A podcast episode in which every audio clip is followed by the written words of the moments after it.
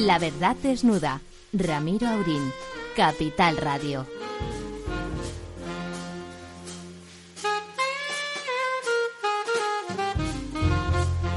Muy buenas noches, amigas y amigos. Aquí estamos apenas seis minutos después de las diez de la noche con don Ramón Tamames, profesor, querido amigo. Pues nada, estamos aquí hoy en día del debate con toda una serie Quítese de la impresiones mascarilla ahí. de los diferentes oradores. Eh, yo creo que a Bascal el debate le va a venir bien. Que no le Pues es una pena porque lo que ha dicho era una No, pero soflama. Las réplicas ha estado muy, muy directo y muy, yo creo que muy ajustado. Ha estado bien. Y luego la, la mención de los 200 asesinados de ETA, pues ha sido bastante impresionante. Hombre, don Ramón no venía a cuento hombre, hoy, ¿no? hoy no hombre, venía sí, a cuento. porque lo ha hecho después de intervenir Bildu, que parecía que venía de un campo de rosas, ¿no? Muy chistoso incluso. Y luego yo lo que creo que hay buenas noticias, ¿no? El Papa, el Papa que va haciendo, va abriéndose a la vida real, ¿no? Bueno, no lo sé es a lo que se abre, sino a un cierto público, me parece a mí. Bueno. Diga, diga usted, diga, diga. No, el Papa Yo le llevo la contraria con todo cariño. de que los homosexuales también tienen derecho a amarse, es la, literalmente como lo ha dicho, me parece. Algunos lo pensamos desde hace muchísimo y tiene tiempo. que eso, ¿eh? estar, entonces se ha referido a una unión civil, ha pasado el tema al ramo seglar, por así decirlo. Él no ha ofrecido un matrimonio homosexual No debe, con no los debe. sacramentos, como un sacramento, ¿no?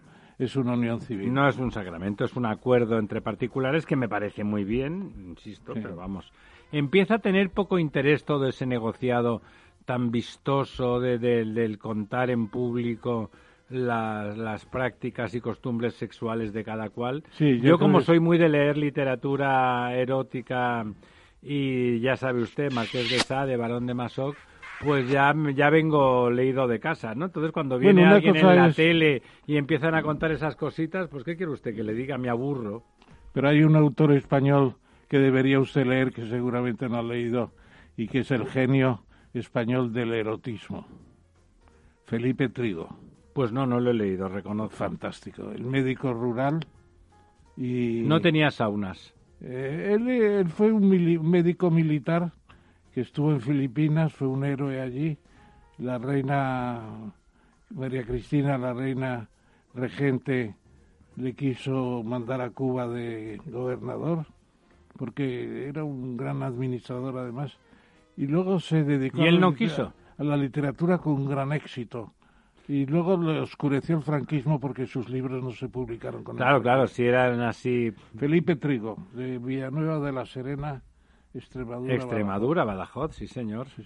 Bueno, yo creo que sus andanzas eróticas las aprendería en sus campañas, No, ¿no? en eso no entro a discutir públicamente, perdone. Estamos hablando de literatura. Ni siquiera, ni siquiera. Usted no quiere si- salir usted del ni- armario. Ni, ni siquiera con el doctor Rufián. No quiere usted...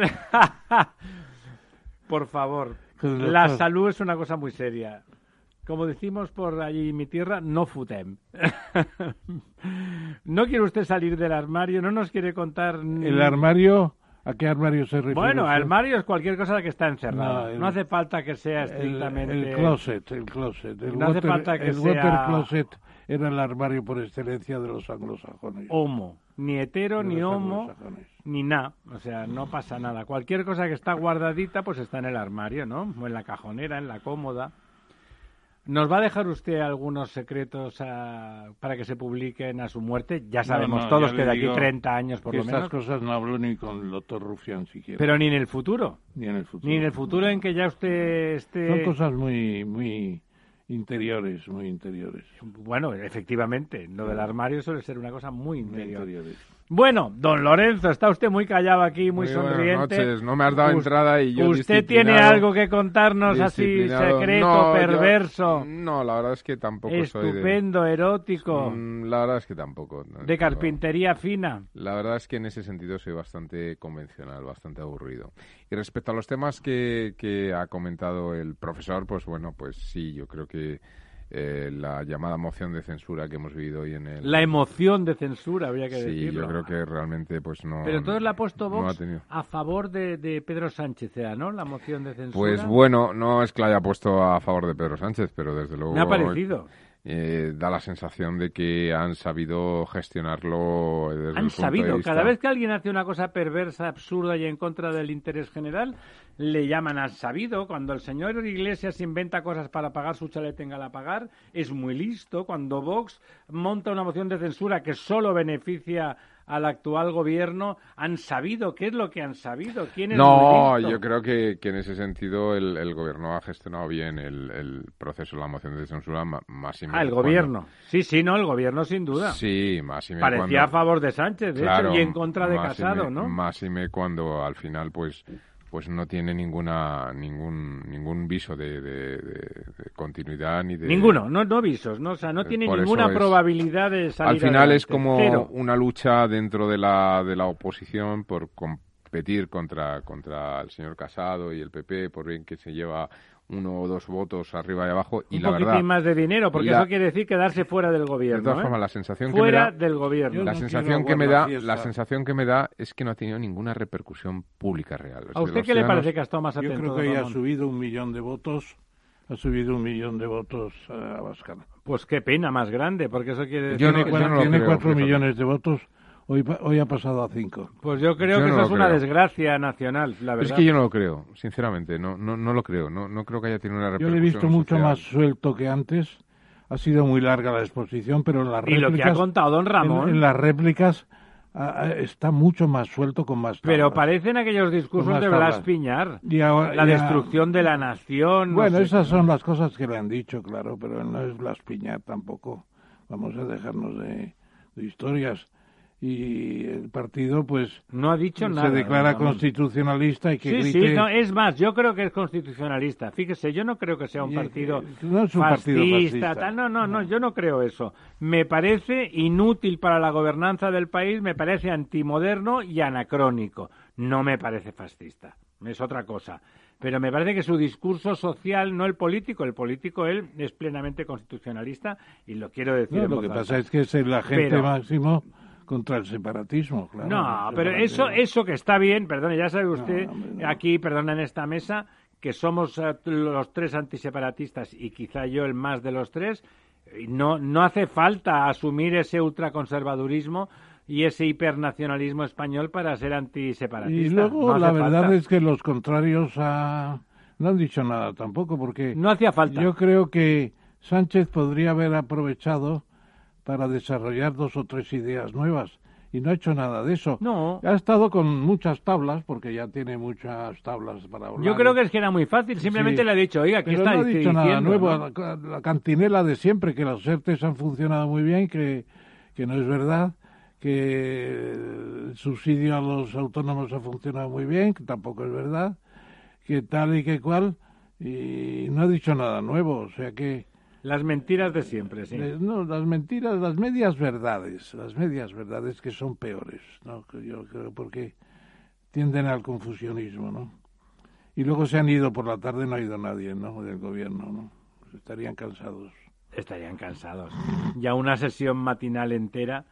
Eso lo decía mi papá de, de los funcionarios cuando yo le preguntaba de pequeño, porque él trabajaba muy cerca de la plaza de San Jaume, donde estaba el ayuntamiento de Barcelona. Entonces le decía, papá, los funcionarios aquí en el ayuntamiento por, mm, por la tarde no trabajan. Entonces mi papá, que era, Bueno, lo que más era un poco interesante- antifranquista, me decía, no, no, hijo mío, cuando no trabajan es por la mañana, por la tarde no van. No van. Bueno, lo, lo más interesante ha quedado para mañana en el debate, porque es cuando intervendrá finalmente Casado. Se Bueno, pobre hombre, más que Se interesante, pronunciará. donde como Se los pronunciará. españoles somos como somos, se va a tener ahí que jugar el panizo, ¿no? Claro, interviene Casado y yo creo que la cosa tendrá eh, más morbo a ver qué dice, porque eh, va, de- va a votar en contra seguramente. Hará muy bien, yo creo. Fíjese usted, cada voto de... Se lo ha pedido Sánchez. Cada voto... no creo que sea por eso.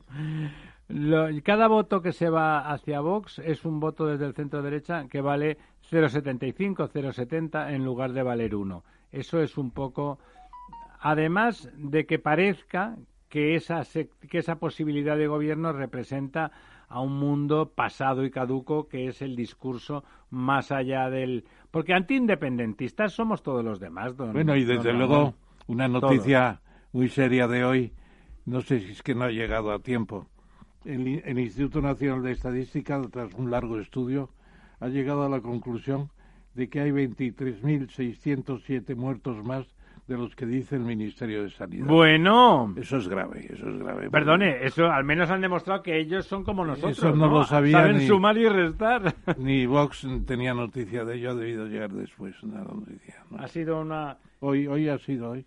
Pues 23.607. Pues Pero bueno, esos, esos son datos de muertos eh, por COVID. En, en más. Por en la más COVID a de más. 32.000. Claro, pero a eso declarado. tendríamos que añadir la cantidad de muertos que ha habido. colaterales. Sí, claro, colaterales de otras enfermedades que no han podido, mm, digamos, atenderse por culpa de, de la Estos saturación de, se los sector. atribuyen directamente al... No, no, no, por eso digo que esos son sí, sí, sí, he leído la noticia, son directamente del COVID. Por eso digo que, que luego, bueno, casos que no han ido a hospitales, que han muerto en sus casas, personas mayores, etcétera, ¿no?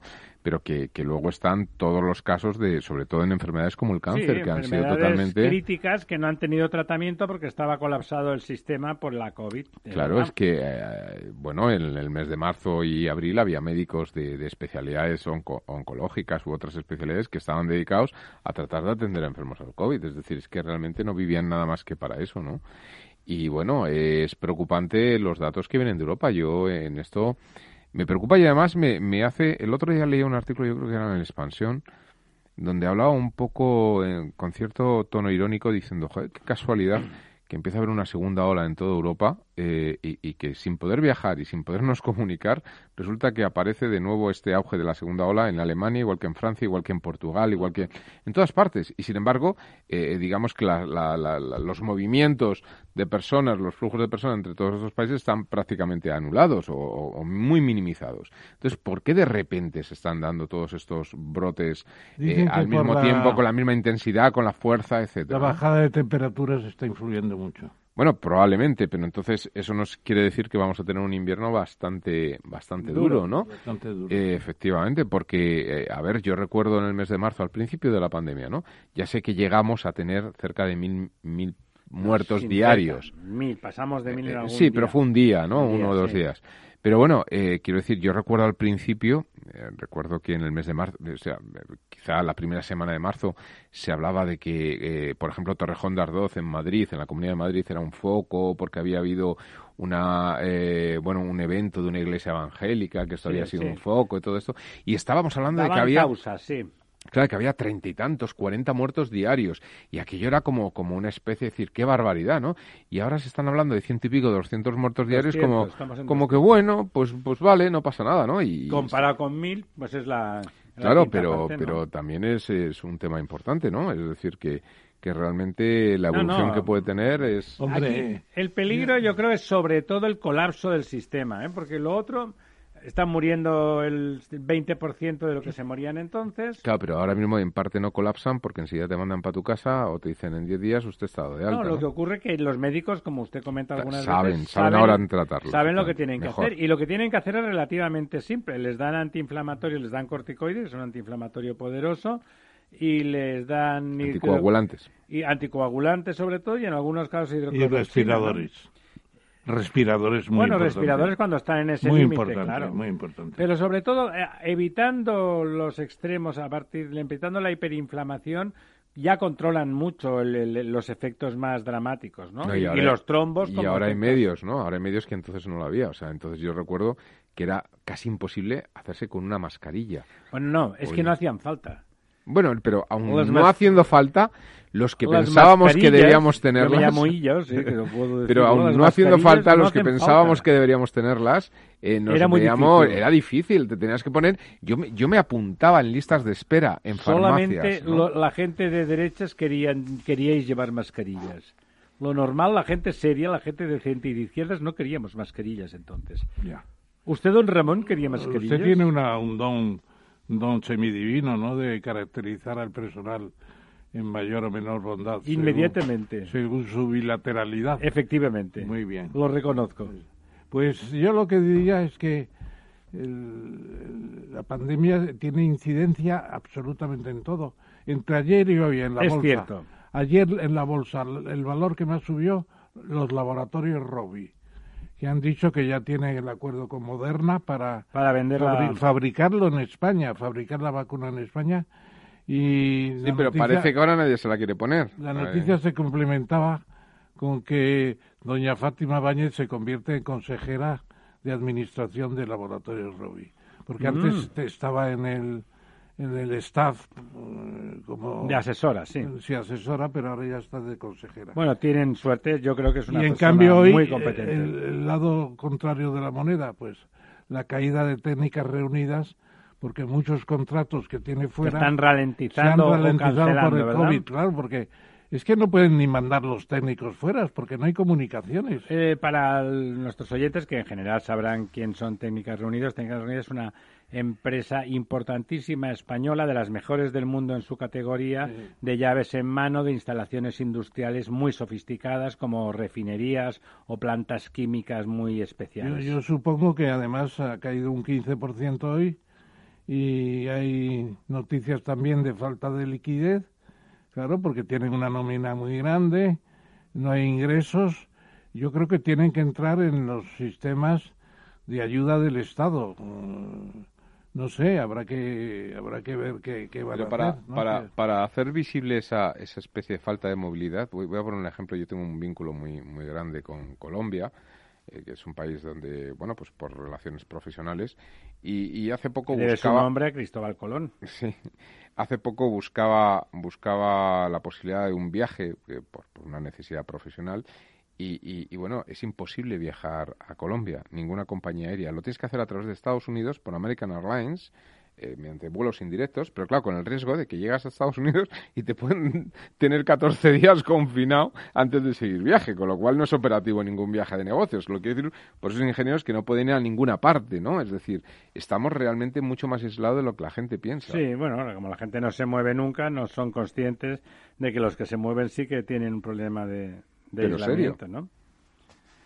Bueno, hoy teníamos en Valencia CEDE, ¿no? Se llama don el Centro Español de Directivos o el, Consejo Español de Directivos y tal. Había una reunión de muy alto nivel con varios de los eh, presidentes de varias de las principales compañías de del IBEX 35, sobre todo las que tienen que ver con, tienen más connotaciones tecnológicas Estaban las energéticas, por teléfono estaba el señor Slim, suponemos que desde México, presidente de Fomento de Construcciones y Contratas, estaba nuestro amigo el señor Ángel Simón de Aguas de Barcelona, presidente de ACBAR y vicepresidente de Suez, estaba la señora Cristina Garmendia, estaba el presidente de la Cámara de Comercio de España, señor Bonet. Bonet, bueno, había una panoplia de... También Garimendi, presidente de Exacto. Eh, había una panoplia de lo más granado del empresariado español para hablar sobre todo de innovación, don Ramón, ¿no? Cuéntenos un poquito. Bueno, de innovación y de liderazgo. Me parece en estos tiempos es muy importante, efectivamente. Liderazgo creo que era una parte ¿Le parece a usted que, que, estamos muy necesitados de liderazgo? Bueno, tenemos líderes, ¿Ah, tenemos empresas líderes Hombre, empezando por Inditex, no cabe duda. En la, em, en la empresa sí, en la política no. Bueno, ahora hay una cierta tendencia a criticar a los políticos. Es usted un santo varón, ¿eh? ¿eh? Yo seré un criticón indomable, pero, usted... los políticos me recuerda al Shakespeare de la tempestad. No son ni, ni mucho mejores ni mucho peores que los de anteriores. Lo que pasa es que las circunstancias van cambiando y ahora estamos en un momento absolutamente negro, absolutamente negro. Pero líderes empresariales sí que tenemos. Precisamente hoy vamos a hablar de, del profesor Meo, que está al frente ahora de Renault después de pasar pasado unos años en, en SEAT. Sí, realmente fue muy importante, ¿no? muy importante, cambió el giro de la empresa totalmente. Y además han metido el Cooper, que es un modelo... Cupra, Cupra. Cupra, el modelo de coche eléctrico de SEAT que va a ser un éxito seguro. Y además como la gama alta de SEAT, Pues dice, es que los españoles son ustedes mucho mejores, son muy buenos. Sí, sí, sí. Lo ha dicho. Lo he leído. lo Y he claro, leído. y, y aquí todo es preferencia por fuera. Dice, ¿les gusta o prefieren ustedes lo de fuera? Decía él, sí. Sí, sí. ¿De dónde es Luca Di Meo? ¿Es italiano? Italiano. Es Pues, italiano, sí, italiano, pero lo está haciendo muy bien, lo está haciendo muy bien. y- Bueno, los de Renault... eh, Sí, han quitado, como se sabe, ya hace ya tiempo a Goss, que tuvo el problema aquel con Japón, que le metieron en la cárcel porque no pagaba impuestos, y él es ahora el príncipe de Renault, claro. lo han fichado de Volkswagen, ¿no? Totalmente, el CEO total, el CEO total. Y también quería decir que creo que en esa sesión se ha debido hablar bastante de qué empresas van a entrar en, en la lista de proyectos del 30 de abril del año que viene. Bueno, ¿a- ¿no le ha sorprendido a usted? Seopan está ya colocándose, por lo visto, con empresas. Bueno, Seopan ha trabajado mucho. ha trabajado mucho. y Julián muy- Núñez llevaba sus proyectos, que no son de ahora, sino son de hace tiempo, muy elaborados, muy trabajados y con, con estudios muy Y solventes. luego las eléctricas, especialmente Endesa, Pero Endesa- Endesa tiene que transformarse porque tenía mucho carbono y mucho petróleo. Pero. Endesa no es española. No, pero bueno, pero, pero tiene, Endesa es que, la, que el Estado tiene, más italiano... mega- tiene más megavatios que Iberdrola, me parece. No, hombre. Unos pocos más antes de empezar a En desmontar. cualquier caso, no Antes- puede ser que las empresas que van a coger los dineros a fondo perdido, esos 72 mil millones que Usted tienen está que muy llegar anticuado, mi querido don Ramiro. Don las Endesa me pertenece a Enel y Enel lo que ha hecho ha sido un saqueo Pero- sistemático. Pero bueno, será de una esa- empresa de propiedad extranjera. Un saqueo Pero sistemático. tiene miles de empleados, tiene millones de megavatios, miles Sí, de sí. megavatios, y, y eso es la realidad. ¿Es la primera o segunda empresa eléctrica? Lo que ocurre es que no creo que esos dineros. ¿A a qué ha hecho en España descapitalizar? Quedarse con los activos latinoamericanos, descapitalizar las acti- los activos españoles. Yo creo que el dinero que le llegue a través de esos fondos europeos lo va a dirigir en su provecho y no en el de la compañía en no, España. no, no, no, no, porque va a ser Endesa, no van a ser las las sudamericanas de Chile sobre No, todo. no, los, los, lo que no van No. Si no son, Y- son los y italianos además los que se mandan. pide se pide para invertir en España, no en Italia. Bueno, O sea que invertir, ¿qué quiere decir invertir? ¿Cómo se redirige eso? Invertir, pues en la transformación de la base energética, que tenían mucho fósil todavía, y ya se lo están quitando, y ahora viene la fotovoltaica y la eólica fundamentalmente, claro, pues es eso. Y yo creo que lo van a hacer bien, lo van a hacer bien, porque es que es necesario además, si se financia con los créditos eh, especiales del, del, del Fondo Europeo de Recuperación, mucho mejor que con créditos de otro tipo. Vamos a tener un dinero muy barato y muy bueno. Sí, porque desde luego la tradición lo que nos dice es que Enel no estaba invirtiendo nada en España, o sea que como no venga del exterior ese dinero, difícilmente, difícilmente lo vamos a poder. Bueno, pero mira, yo una de las ventajas que veo de compañías como Endesa, pese a que sean de titularidad italiana, Claro. es que eh, están con una gestión, con unos gestores, con unos profesionales que van a conseguir que esos fondos europeos, como dice el profesor eh, Tamames, eh, puedan apalancar operaciones de inversión que conlleve, el- digamos, la aportación de otros tipos de capital. Es decir, la ventaja que tienen estas multinacionales es que pueden conseguir un efecto multiplicador de esos capitales eh, que pueden venir de Europa eh, muchas veces, bueno, pues en formato de- de transferencias directas, no de préstamos, ¿no? Y también de los préstamos, es decir, al final lo que se hace es que se va a apalancar o se van a poder apalancar gracias a esa gestión privada y ese acceso que tienen estas empresas eh, a fondos internacionales y, y- la posibilidad de poder abarcar inversiones de, de gran calado y gran tamaño. De hecho, bueno, pues una de las, de las grandes eh, ventajas que puede tener efectivamente o valor añadido que puede tener una empresa como Endesa en este proceso es que se puede equiparar que se puede equiparar a, a- a, bueno pues a Iberdrola en cuanto al, al mix energético a su digamos su proporción dentro del mix energético de energías renovables. Eh, todos sabemos que Iberdrola es, es la número uno a nivel mundial en cuanto a energías renovables y bueno pues eh, sería o, estaría muy muy muy bien que, que aprovecháramos una, una de las ventajas más importantes que tiene España, que es su, bueno, pues su situación geográfica, sus condiciones de sol, incluso también sus condiciones de viento interior, eh, que, tiene muchas ventajas respecto a muchos países europeos para posicionar a España como un gran país generador de energías renovables. Bueno, estamos llamados a ser un gran país generador de. Yo creo que sí, eh, es decir, tenemos por, por, por kilómetros cuadrados de sol que tenemos, de horas de sol, horas de sol y por viento también, porque, porque bueno, tenemos zonas de, digamos, de eh, horas de, de, viento también y lugares o localizaciones para viento, sobre todo en interior, en terreno, eh, muy superiores a muchos países europeos, como Francia o como Alemania, ¿no? Y sol en particular. Otra cosa es los ROV, ¿no? Pero... Eh, no, ahí el, profesor, que es un optimista compulsivo, pero bueno, como es un optimista inteligente, hay que, hay que tener alguna confianza.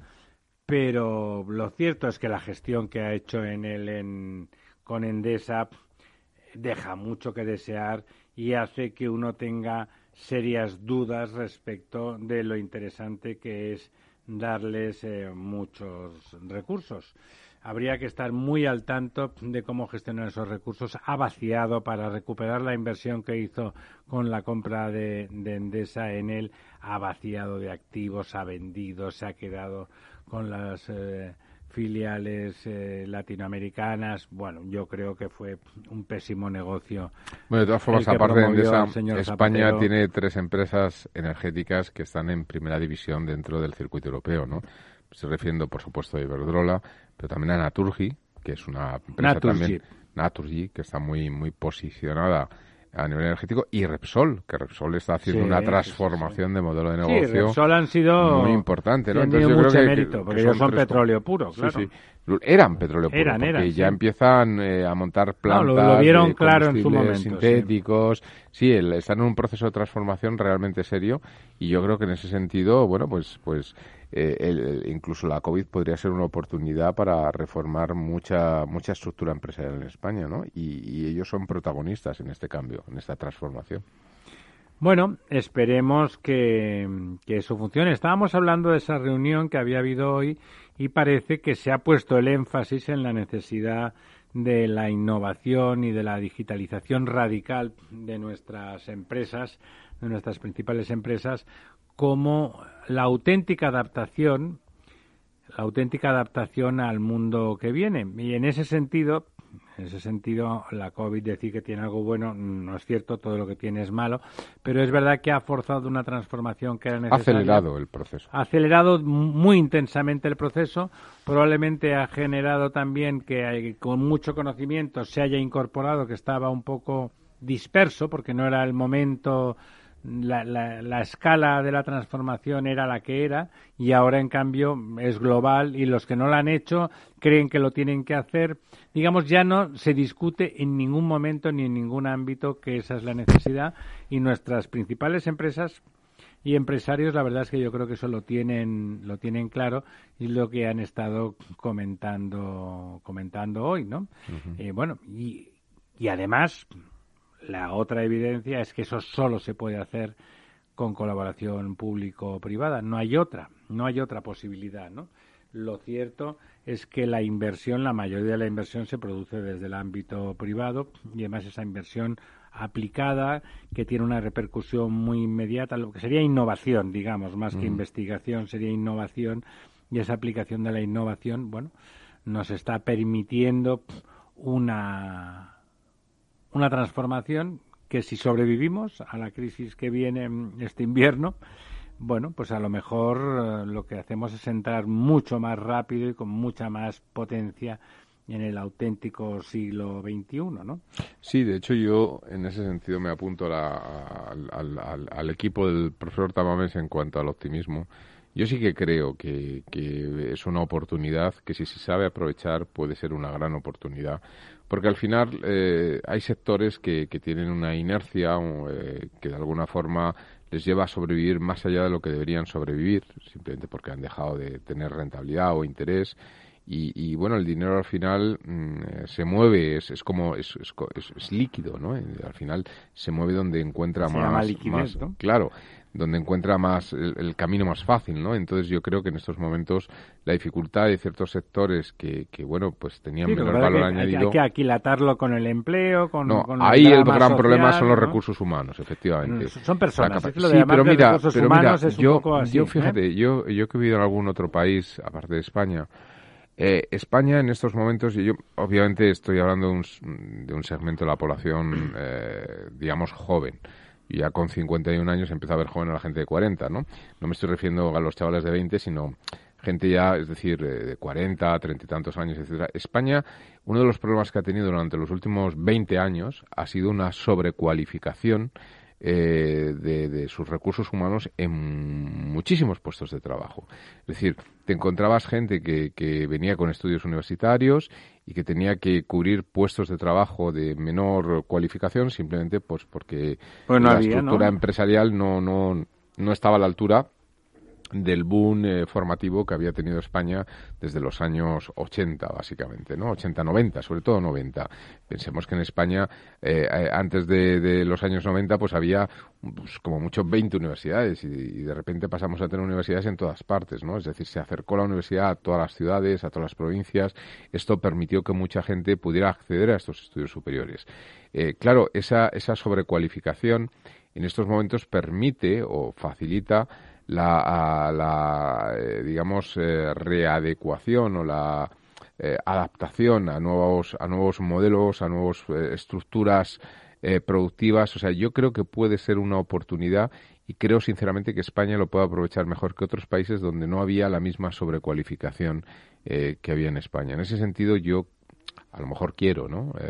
ser optimista, pero en ese sentido sí soy optimista. Yo creo que esto del, de la COVID eh, falta que salga, es necesario un pistoletazo de salida que es cuando realmente eh, se pueda transmitir un cierto control de la enfermedad, o bien a través de una vacuna real o... Que más que la vacuna va a ser que los tratamientos van a ser efectivos? Puede ser, da igual. Al final es un control de la enfermedad, es decir, tanto vale que haya una vacuna, aunque todavía mm, faltasen dos años para poder distribuirla, a que hubiera un proceso de tratamiento que minimizara eh, los efectos y los colaterales de esta enfermedad a los que pueda tener una gripe o poco más. ¿no?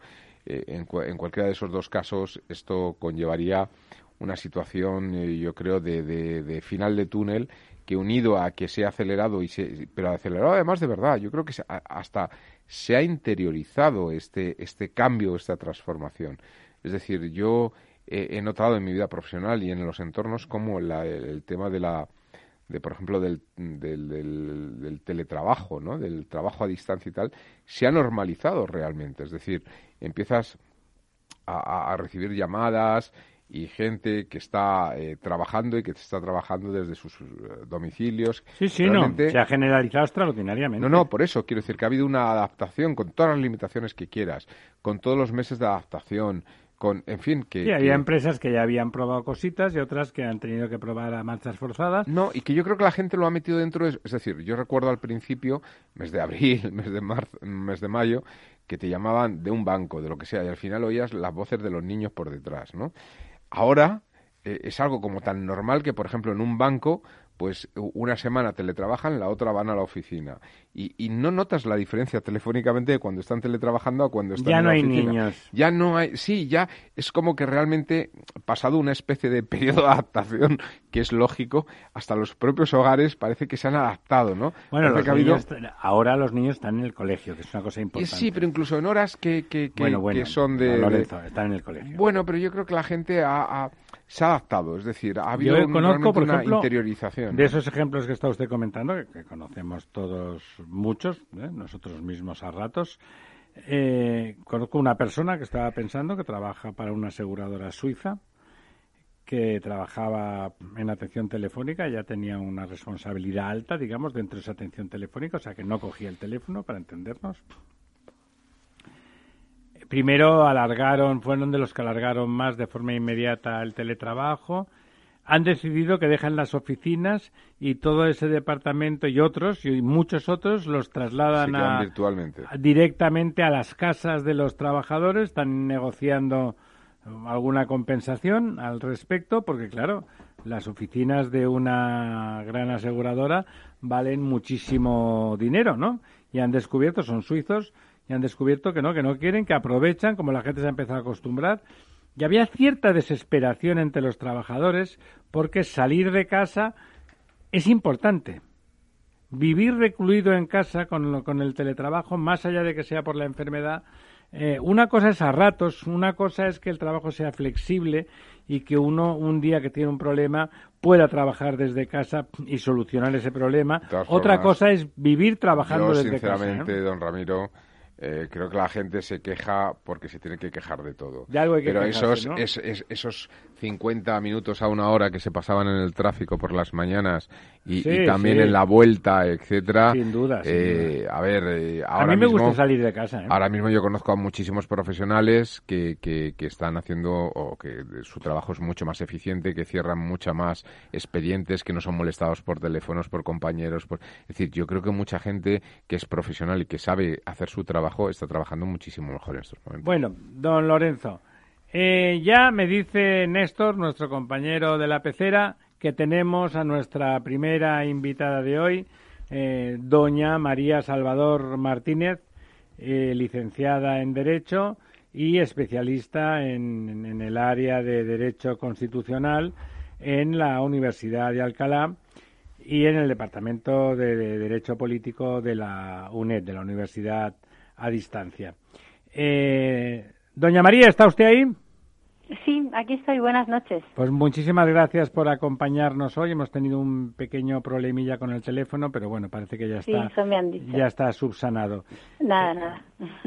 Bueno, pues es evidente que la pertinencia de hablar sobre derecho constitucional es alta en estos días en que el gobierno había decidido, lo digo en pasado con cierto optimismo, a lo mejor prematuro, había decidido que iba a cambiar las reglas de Montesquieu y si no estaba ya amortajado, pues eh, ya lo pensaba enterrar definitivamente eh, cual faraón Tutankamón. Pero como siempre, como siempre con nuestros invitados, dejamos que el profesor Tamames haga una presentación más ortodoxa. Efectivamente, las reglas de Montesquieu.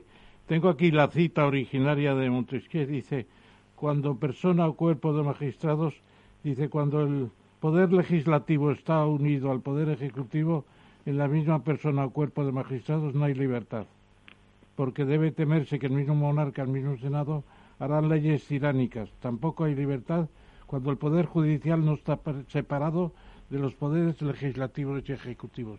Estas son las máximas de Montesquieu que vienen muy a colación. Y tenemos aquí a doña María. Buenas noches, María. Buenas noches. Buenas noches. Venimos en pos de ti para que nos ilustres. Eh, tú eres de la Universidad de Alcalá, se ha dicho ya, de la UNED, profesor, profesora titular. Has investigado fuera de España en el Instituto Max Planck de Derecho Público en Heidelberg, la ciudad universitaria por excelencia de Alemania y en la Universidad de Cambridge, no menos, en el Reino Unido, y también en la Harvard Law School, la Escuela de Leyes de Harvard, y tienes trabajos importantes, entre ellos eh, yo citaría que se relaciona con tu maestro, que es Oscar Alzaga Villamil, que agradecemos mucho que nos ofreciera el contacto contigo. Entonces, lo que se plantea, como ha dicho el director del programa, eh, Ramiro Urín, es el tema de la reforma del, de la manera de escoger los jueces para el Consejo General del Poder Judicial. En la Constitución 122.3, artículo, y a partir de ahí tienes la palabra para explicarnos de dónde está el problema. Mm, bueno, muchas gracias por la presentación y por la oportunidad de participar en el programa. Mm, el problema por el que se está discutiendo estos días es que eh, la Constitución diseña un, Consejo General del Poder Judicial, que es un órgano novedoso en, nuestra historia constitucional, y le mm, atribuye las competencias más delicadas en relación con la carrera judicial, em, pues el acceso a la carrera, nombramientos, ascensos, inspección, ejercicio de la potestad disciplinaria, estas em, competencias que pueden permitir a quien las ejerce la tentación de, querer o poder influir en, el ejercicio del poder judicial y para evitar esto la Constitución diseña un órgano autónomo al que atribuye estas facultades para separarlas del poder ejecutivo, que es el que tradicionalmente las ejercía y que en algunos periodos históricos las utilizaba para influir sobre el ejercicio de la potestad jurisdiccional. Pero la Constitución crea el órgano, establece en, este artículo 122 que acabas de leer eh, los elementos fundamentales, pero no cierra, no, no, no cierra todos los aspectos del Consejo General del Poder Judicial, tampoco lo hace con otros órganos. En la Constitución no cabe todo, cabe lo, elemental. Y entonces em, el artículo 122 dice que em, habrá 22 vocales en el Consejo General del Poder Judicial, que ocho serán nombrados por las cámaras, por el Congreso y el Senado, por una mayoría cualificada de tres quintos, y estos eh, vocales elegidos por las cámaras deberán ser elegidos entre juristas de reconocido prestigio, de reconocida competencia, con más de 15 años de trayectoria profesional. Y, dice el artículo 122, habrá otro, otra clase de vocal, otro tipo, con otro perfil, eh, jueces eh, de las diferentes categorías judiciales. Pero no dice esos otros, estos 12 de procedencia judicial, no dice cómo se elegirán.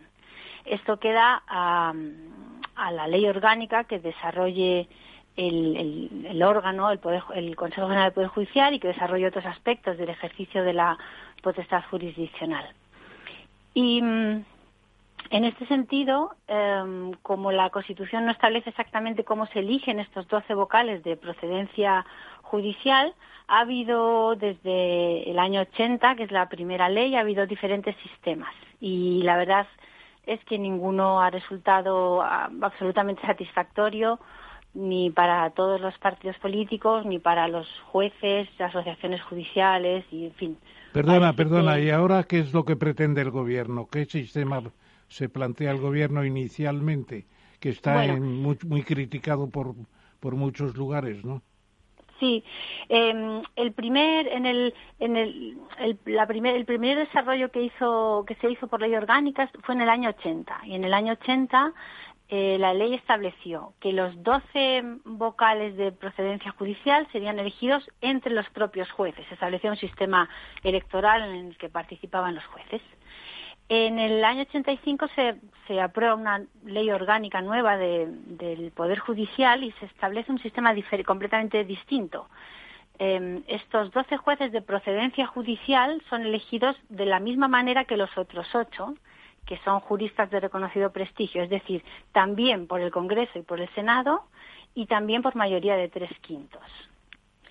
Y mm, hay después una reforma posterior en el año 2001 en el que se busca un, equilibrio, porque las asociaciones judiciales y los jueces no estaban contentos con el sistema eh, establecido en el año 85 y entonces se llega a un, sistema mixto en el que eh, son las asociaciones judiciales y un porcentaje de jueces individuales los que presentan candidatos, una lista de candidatos, y sobre esa lista de candidatos sigue eligiendo, en última instancia, el Congreso y el Senado por la mayoría cualificada de tres quintos.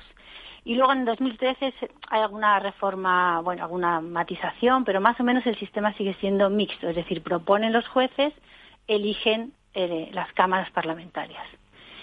Y mm, por lo que ahora estamos discutiendo es porque, mm, em, bueno, em, hay algunos problemas con este sistema de elección y uno de ellos son los retrasos. Em, una mayoría de tres quintos es una mayoría cualificada, son, exige un, acuerdo, un consenso entre la mayoría de los grupos que están en el Parlamento.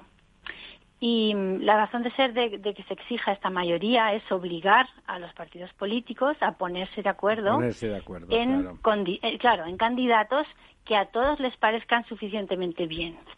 la, exigencia de una mayoría cualificada es excluir a aquellos que puedan tener una tacha, una, una sospecha, que puedan, que pueden mm, eh, que, se pueda pensar que vayan a, poder sujetarse a cierta disciplina. Que van a ser sectarios en una palabra. O algo así, claro. Entonces, el exigir este tipo de mayorías cualificadas, lo que la, la razón de ser es obligar a que lleguen a un acuerdo sobre candidatos que a que negocien entre sí la lista final, claro. Hmm. Pero doña María, vamos a ver, vamos a ver. En la práctica esto lo que ha significado históricamente es que se han puesto sectarios de, de las dos partes de forma proporcional y pactada. En lugar de garantizar la independencia de la justicia, garantizar que si los políticos, por lo tanto, infringían la ley, estarían sometidos a ella como cualquier otro ciudadano, que de una forma o de otra esos jueces que organizan la justicia resulte que ya están de una forma o de otra sometidas a la disciplina de partido y que de alguna manera los políticos son unos ciudadanos aparte. Eran esa casta a la que ahora está encantado de pertenecer el señor Iglesias y que antes y al que antes eh, denostaba. Eh, pero todos, todos los demás, más allá de, la hipocresía del señor Iglesias, históricamente en el momento en que ya no son los jueces los que se eligen entre sí, aunque sea por cooptación, eh, ya no hay una auténtica independencia judicial, ya hay una dependencia directa, orgánica con los partidos políticos, ¿no? Bueno, es un poquito, no sé si yo me debería decir tanto, porque es verdad que em, eh, cuando se exigen mayorías cualificadas, lo que se busca es lo que yo he dicho, que los partidos se pongan de acuerdo, obligarles a ponerse de acuerdo en candidatos irreprochables. Y que, haya, y que haya representantes de todas las tendencias, por así decirlo. Sí.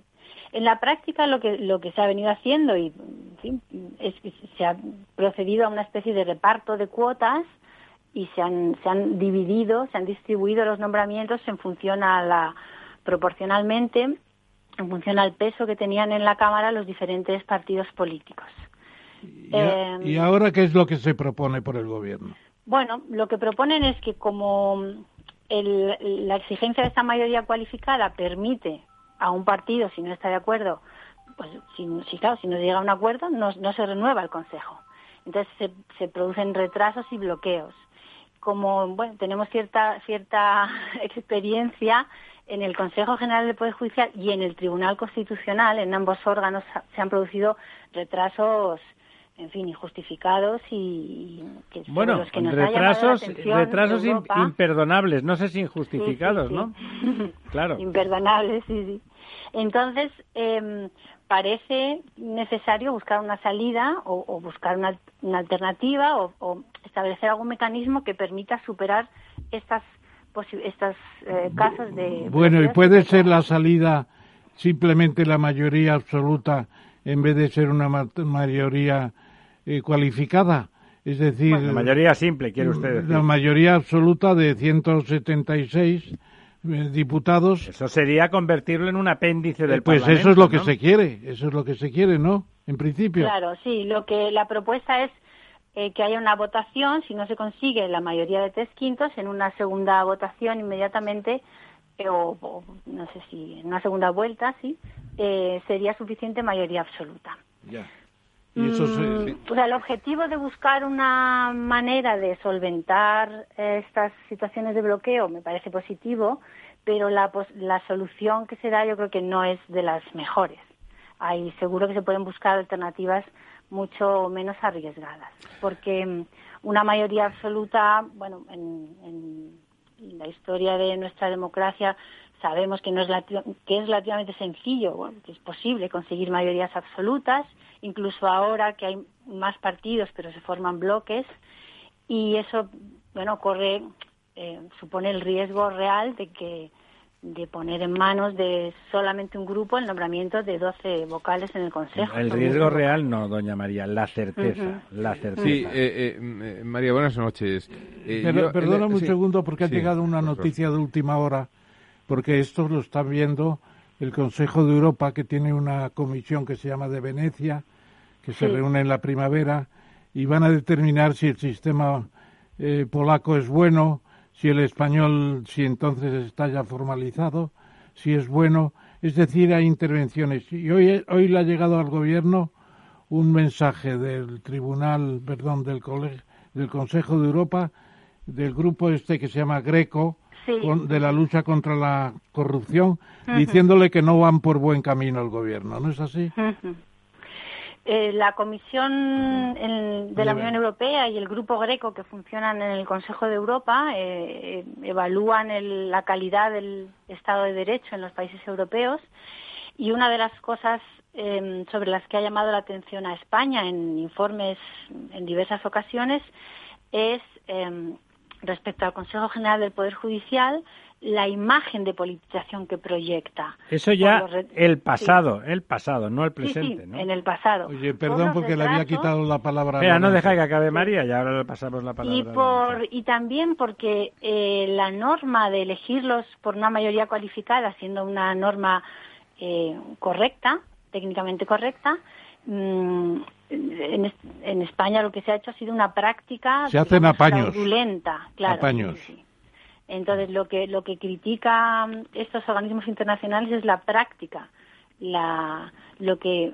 La puesta en escena de esa mayoría Con esta norma, sí, sí, es en vez de llegar al acuerdo, ese sistema de reparto de, de, cuotas o de puestos.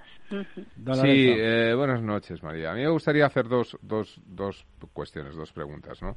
Aquí en la prensa española se ha reflejado mucho, se ha, se ha vinculado mucho la, esta, bueno, esta propuesta de reforma del Consejo General del Poder Judicial con respecto a las reformas que, que se han sufrido en los últimos años eh, por parte del equivalente en, en Polonia, ¿no? Donde también se, se bueno se, se, establecieron en la elección por parte del Parlamento de 20 de 23 miembros del equivalente al Consejo General del Poder Judicial español y donde bueno ha habido cosas más graves pues porque se jubilaron a todos los que tenían más de 60 años simplemente porque había un porcentaje mayor de, de jueces que iban en contra del gobierno. Y luego además se estableció la posibilidad de despedir a los jueces si Tiene las toda la cosas... pinta de que este gobierno pretende lo mismo bueno no, no, lo sé. O sea a, mí cuando, yo cuando leí la noticia sinceramente la, la, referencia que me vino o el temor que me vino más que la parte polaca que digamos eh, fui consciente después de leyéndolo en prensa es el, el sistema del spoil system norteamericano donde, bueno, en la medida en que, como eh, tú misma has comentado, en España hemos vivido mayorías absolutas, pues claro, esto implicaría un cambio cada vez que llega un gobierno nuevo, si tiene suficiente mm. mayoría, pues del cambio total de los miembros del Consejo General del Poder Judicial y, por lo tanto, bueno, pues todas las causas pendientes anteriores eh, podrían ser cambiadas a los miembros de, las, de las mesas de los tribunales eh, superiores y supremo. En fin, podría estar sujeto un poco a una cierta arbitrariedad que se, entiende, que se, entiende, que la justicia no debería tener. Y por otra parte, la otra pregunta es eh, eh, la, referente a que, eh, a que bueno, si la Constitución, y esto ya es un tema más tuyo, ¿no? Si la Constitución establece que aquellos que están elegidos por parte del Parlamento de forma directa eh, cuatro del Congreso y cuatro por parte del Senado tienen que ser elegidos con tres quintos, eh, tiene cabida. ¿Qué sentido tiene? ¿no? ¿no? tiene cabida desde el punto de vista constitucional que se pueda eh, elegir eh, con mayoría eh, absoluta, es decir, no, mayoría absoluta no simple, pero en cualquier caso con un medio de eh, los miembros de, del, Congreso en lugar de los tres quintos o la mayoría reforzada. A, priori da la sensación de que eso tiene que ser inconstitucional, porque al final está el espíritu de la ley, el espíritu constitucional establece unas mayorías cualificadas. Cuando se pretende de alguna forma sensibilizar al, al, o sea, yo entiendo que si los, si los jueces eh, tienen que interpretar la ley y esto implica, sobre todo en los tribunales eh, superiores, implica que, se sienta jurisprudencia y que la jurisprudencia a su vez es una fuente del derecho, es decir, eh, tiene, tiene un, poder normativo, entiendo que los legisladores tengan algo que ver, pero también entiendo que si el espíritu de la ley es que esto sea de, forma cualificada, con mayorías cualificadas, obviamente no tiene ninguna cabida una, una, reforma. Una reducción de esa cualificación. reducción de esa cualificación. Podría a lo mejor tener cabida un un, reforzamiento de la... De la... segundo turno porque en el primer turno no van a llegar a un acuerdo esperando a conseguirlo con la mayoría simple. por supuesto. Es posible, pero, Oye, María, y antes de contestar a esto, ¿no te parece que el sistema norteamericano, claro, es presidencialista? El presidente nombra a los nueve jueces del Tribunal Supremo, pero como son vitalicios, se van solapando. Y en un momento dado... Pero María, por hacer las cosas en orden, primero le contestas a don Lorenzo y después a don Ramón, que es el dueño de las cartas. No, hace falta que me contestes. bueno, eh, respecto a las primeras preguntas en relación con lo de Polonia, mmm, bueno, es verdad que, que ah, la propuesta aparece en un momento inoportuno en el que eh, en Polonia y en bueno se está viviendo una situación claramente contraria a la independencia judicial y al Estado de Derecho.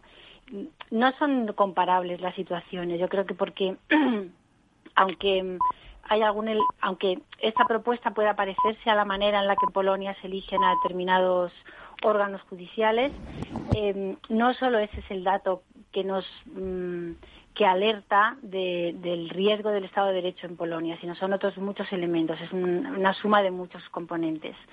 Eh, la situación no es, por lo menos de momento, no, no es comparable.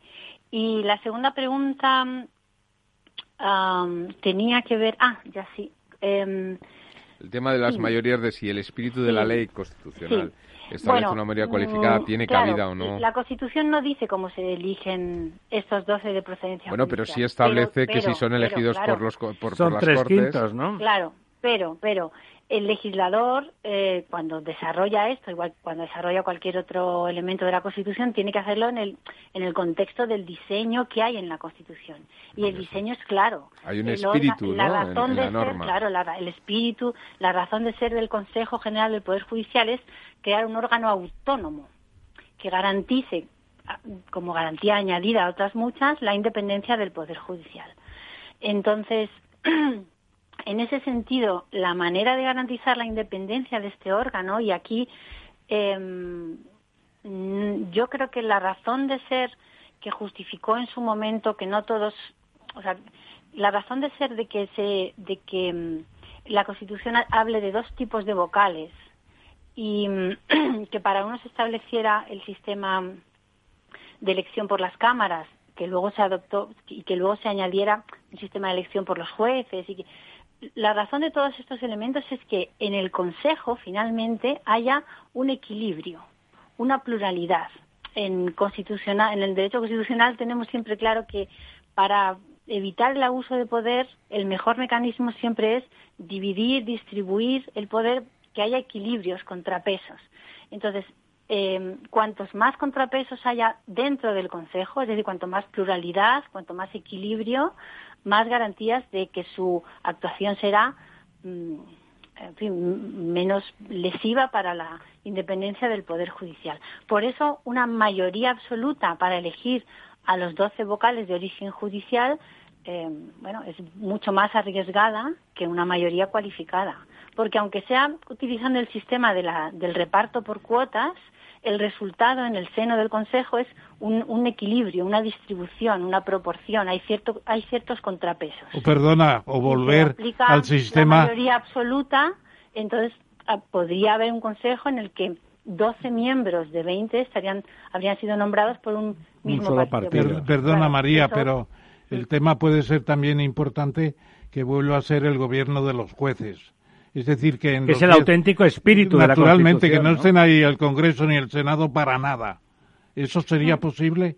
¿Se va a negociar? Sí, sería posible. Puede ser, siempre está sobre la mesa volver a volver a dar más presencia a los jueces en el, en el procedimiento de elección de estos 12 vocales de, de origen judicial. Sí, esto es algo que siempre siempre está sobre la mesa. Hay un sector que siempre ha defendido una mayor presencia de los jueces. Sí. Pero vuelvo a la idea de antes.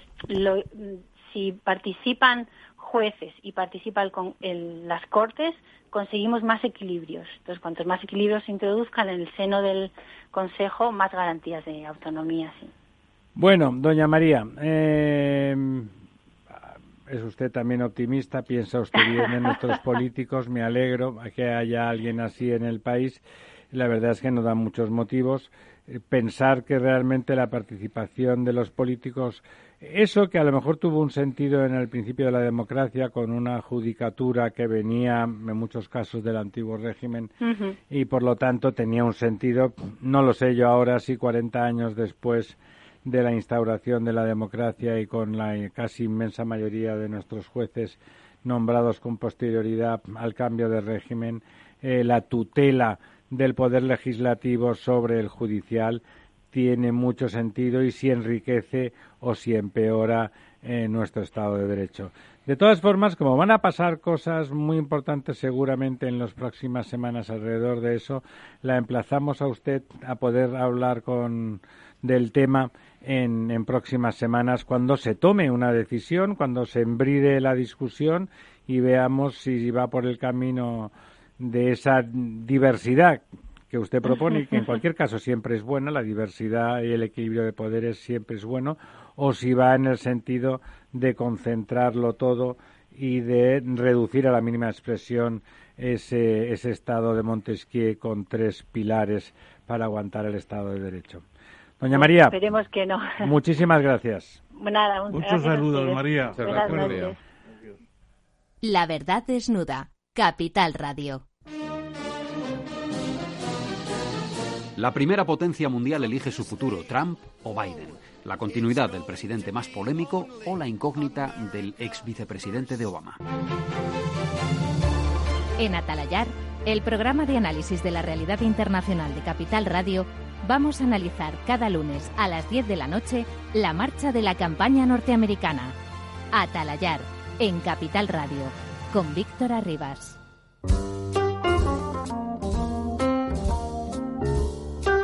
La verdad desnuda con Ramiro Aurín.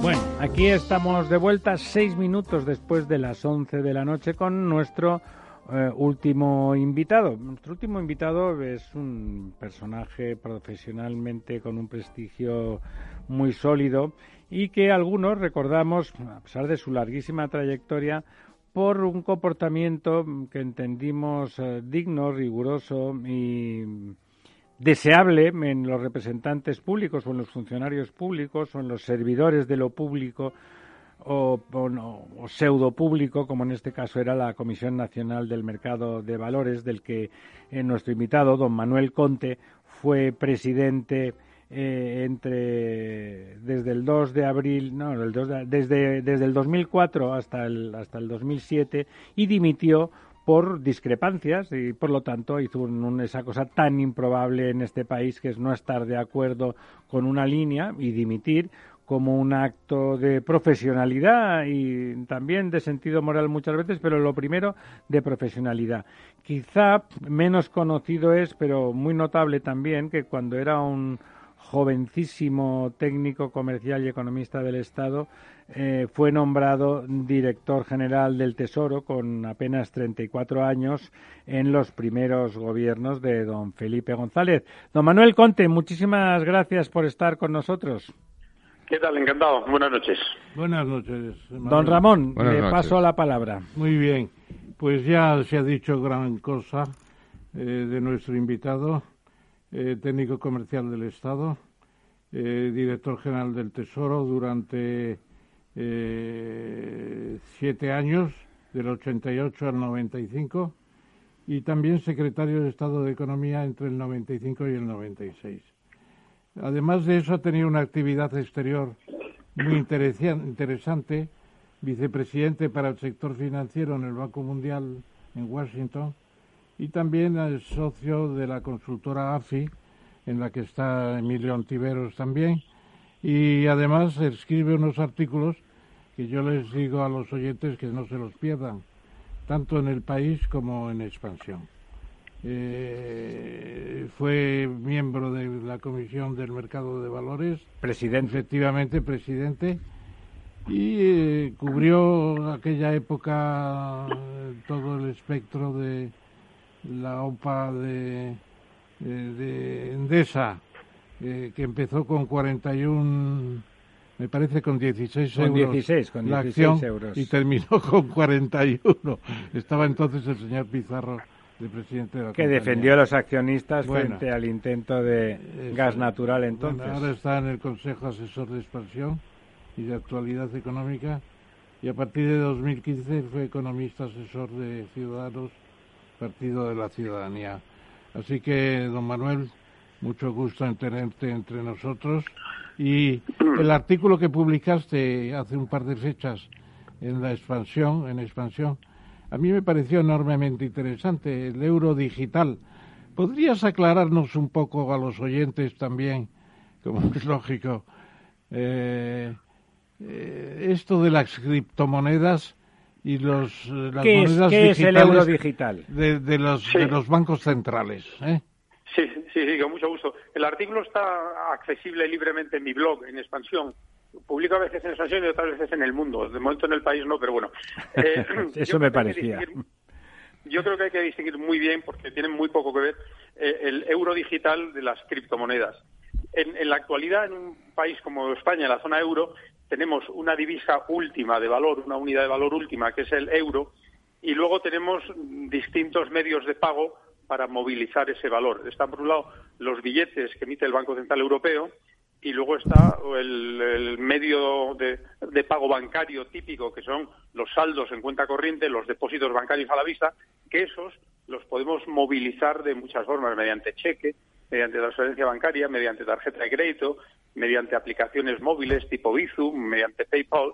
Eh, y entonces ahora lo que, lo que están pensando muchos bancos centrales, no solo el Banco Central Europeo, sino la Reserva Federal y muchos otros, empezando sobre todo por Suecia y, China y algunos, es eh, crear una especie de, como digamos, el equivalente a un billete, un billete de Banco Central, pero en formato electrónico, eh, que tendría la enorme ventaja de que como los billetes de banco son un pasivo del Banco Central y en consecuencia no pueden ser impagados a diferencia de lo que pueda ocurrir con aquellos depósitos eh, bancarios en un banco que no están cubiertos por el seguro, el fondo de garantía de depósitos, por encima de los 100.000 euros, pues en teoría un banco podría quebrar y uno de los depositantes podría perder dinero. Es un supuesto muy, muy improbable, pero bueno, eh, ese, ese riesgo pasa a ser cero si es el propio Banco Central el que emite un pasivo en forma electrónica que tendría un, un, uso muy parecido al, billete físico. Hay países,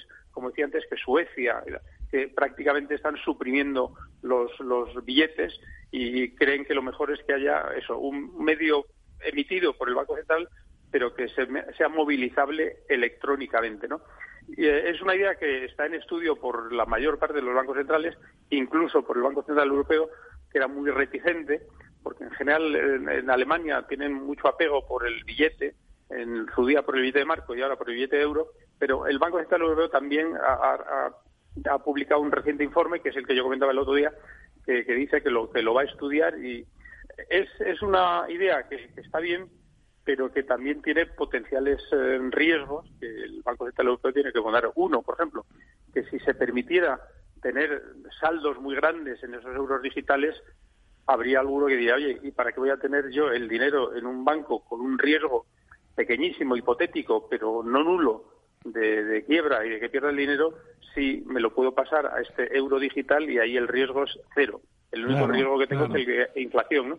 Eh, Con lo cual, podría haber ahí una serie de, pánicos bancarios potenciales. O podría haber países eh, que no tengan una moneda tan prestigiosa como el euro o como el dólar y que dijeran, oye, sus ciudadanos, vamos a pasar nuestros saldos, en vez de tenerlos pues en, en, en, em, en slotis, pues vamos em, a pasar los florines húngaros, vamos a pasarlos masivamente a, euros porque me fío más. Por eso, ah, ah, Ahí, perdona Manuel, porque en el artículo hay una parte muy importante sobre el proyecto de Facebook, el proyecto Libra. Bueno, y entonces el proyecto Libra, como lo explicas pues tiene un fondo, es una cesta de monedas de los que entran en el sistema Libra, pero en cambio en, los bancos centrales el valor del euro digital y del euro billete es el mismo siempre, ¿no? Eh, están a la paridad absoluta. Efectivamente, porque serían modalidades del euro y, por eso no serían monedas paralelas. Y, ahora iba a las criptomonedas. las criptomonedas son distintas porque son aspiran a ser unidades de valor que compitan con el euro, con el dólar, con la libra esterlina, con el yen, con el renminbi, eh, y, luego además de ser una unidad de valor distinta, aspiran a ser también medios de pago con los que la gente pueda comprar y, vender cosas. El, primero fue en el 2009 el Bitcoin, luego ha habido muchos, el Ethereum y muchísimos otros, y el año pasado Facebook, aprovechando sus miles de millones de usuarios, dijo, oye, pues a mí se me ocurre también que yo a todos mis usuarios voy a crear un sistema de pagos cuya unidad de valor sea la libra, la libra de, eh, y no la libra esterlina, sino la libra de Facebook, y que se pueda movilizar muy fácilmente por, por a través de Facebook eh, con alguna aplicación de, Facebook. Bueno, eh, Facebook ya ha abandonado esa idea de tener una moneda propia privada. Y, yo creo que la idea de las monedas privadas, las unidades de valor privadas, están, están llamadas a, fracasar. ¿no? Incluido el Bitcoin. el, Bitcoin y otras son activos mm, especulativos que, suben y bajan. Ahora ha vuelto a subir. El Bitcoin está en 12.000 y pico dólares, llegó a estar a 20.000, luego ha bajado. E, es una, es una apuesta especulativa. Yo, creo que mm, de los que nos estén oyendo, ningún ahorrador a quien no le sobre el dinero debe poner un solo euro en Bitcoin ni ninguna criptomoneda. A quien, por el contrario, le, sobre el dinero y quiera especular un poco, pues em, yo creo que invertir en Bitcoin es como jugar a la lotería. A lo mejor tienes suerte y, hay una plusvalía gorda o a lo mejor te caes con todo el equipo y la, moneda se, se, deprecia. Lo que yo creo es que no tienen prácticamente futuro como medio de pago alternativo al euro o al dólar o a una gran moneda, a diferencia de lo que hubiera ocurrido con Libra, porque Libra sí, como tenía tantísimos usuarios de Facebook, si se hubiera creado comunidad de valor, pues ahí sí que hubiera actuado como una moneda paralela, de forma que muchos españoles podíamos tener saldos en libras y saldos en, euros. Precisamente por eso es por lo que los bancos centrales y las autoridades económicas, con razón, pues le pusieron la proa al proyecto Libra y se lo han cargado y Facebook ya ha renunciado a eso. Con lo cual quedan las, las criptomonedas originales, son muy volátiles, hay algunas que aspiran a ser monedas estables, por eso se llaman stable coins, porque dicen que su valor se estabiliza, está estabilizado mediante intervenciones en los mercados con, cargo a las divisas que tienen los administradores de esa moneda. Pero bueno, yo, yo creo que las criptomonedas hay que verlas como, como un, activo especulativo que te puede salir bien o que puedes perder eh, la, hijuela. Yo, yo creo que es solo para, para inversores muy sofisticados, a gente que le sobre el dinero, y yo creo que ningún particular medianamente sensato debe, debe pensar en invertir en, ninguna criptomoneda, ni Bitcoin, ni en ninguna otra. Y una cuestión, como decía, totalmente distinta es que en el futuro los bancos centrales, además de emitir billetes físicos como los que ahora, pues imitan una especie de eh, pseudo billetes electrónicos que, se usen pues de forma muy parecida a como en la actualidad usamos los billetes. Eh, buenas noches, Manuel. Soy Lorenzo Dávila. Eh, yo, oyéndote hablar, a mí, eh, bueno, eh, hay un punto que me produce cierta inquietud en estas monedas, eh, bueno, en estas monedas digitales o virtuales de los bancos centrales. Y es que me da la sensación, cosa que no tendrían los Bitcoin, pero al final estaríamos hablando de la gran diferencia en que el Bitcoin es un mercado no regulado, es un, está fuera de, bueno es un over the counter eh, mientras que estos estas monedas eh, virtuales pues serían claramente el eh, control absoluto. absolutamente no entonces es verdad que los billetes físicos también están emitidos por, por parte de los bancos centrales, pero una vez que están en tu poder, tú tienes cierta libertad de movimiento con esos billetes, ¿no? De la otra forma, tienes una trazabilidad absoluta y total en esos países que quieren abandonar, ¿no? Comentabas antes el caso de Suecia, pero también Dinamarca está en esa posición de abandonar el, billete el billete físico, etcétera, ¿no? Eh, cosa que con los Bitcoin, pues pese a que efectivamente son son especulativos, pero sí que tienes esa posibilidad de, pérdida de trazabilidad, al menos pública, ¿no? Y, el billete normal, ¿no? No estaríamos ante una especie de eh, paso gran hermano eh, económico, ¿no? Correctamente, ¿no? Un paso adelante en ese en esa figura eh, orwelliana del gran hermano? Bueno, yo, creo que, eh, que no. Eh, para empezar, se, está estudiando la posibilidad de que las monedas digitales, el euro digital, se pueda tener tanto en una especie de cuenta, como si digamos una cuenta directa en el Banco Central Europeo, o en lo que llaman unas fichas, unos tokens, que en algunos casos pudieran transmitirse en régimen de anonimato, como ocurre con, las, con los billetes. Pero yo sinceramente creo que en una sociedad democrática a mí el, anonimato y la opacidad me parece una perversión y una patología. Eh, o sea, yo, creo que, eh, eh, vamos, me parece que ninguna persona honrada debe pensar en utilizar un medio de pago anónimo, oscuro, opaco. y por eso a mí me parece también esas normas que ahora se acaban de reforzar en España, de que el uso de, billetes hay que limitarlo, porque yo creo que es muy difícil que haya mm, personas honradas que hagan pagos mínimamente significativos en billetones. Eso está asociado a, o al fraude fiscal o a, la droga, al vicio, a la ilegalidad. Don Manuel, lo que, ocurre es que es muy expropiable, eh, es muy expropiable un activo digital y puede aparecer alguien que diga como un, como un político... Cambio de gobierno radical. expropiese, expropiese. Bueno, pero es tan expropiable como una cuenta bancaria. O sea, estos euros digitales serían muy parecidos, muy parecidos a los saldos que tenemos ahora mismo en, bancos, con la singularidad de que el, emisor, el deudor, en vez de ser el banco que emite ese depósito eh, eh, nuestro, que lo tenemos en cuenta, no lo tenemos físicamente, lo movilizamos a través de esos mecanismos que he dicho, transferencia, cheque, eh, Bizum, eh, pues en este caso el deudor, el deudor sería directamente el Banco Central Europeo y por eso no podría crear, ¿no? Porque un Banco Central nunca puede crear, el único riesgo que hay es de, inflación. Y, el, control sería exactamente el mismo que hay ahora con los saldos bancarios. Pero no crees... No, ¿No crees, Manuel, que sería una presión sobre determinados activos eh, tradicionales de tenencia de, patrimonio, de riqueza, como el oro o como otras otros otros activos o materias primas que de alguna forma eh, permitan claro yo entiendo que aumentaría la cotización de estos activos porque serían los que permitirían esquivar ese, ese gran hermano no eh, de hecho no no no estamos viendo la presión de cotizaciones como activos como el oro etcétera en los últimos años quizá una, una influencia o un temor hacia esta, hacia esta evolución? Sí, bueno, yo es que discrepo de ese concepto, el control de las autoridades públicas y la agencia tributaria como el gran hermano.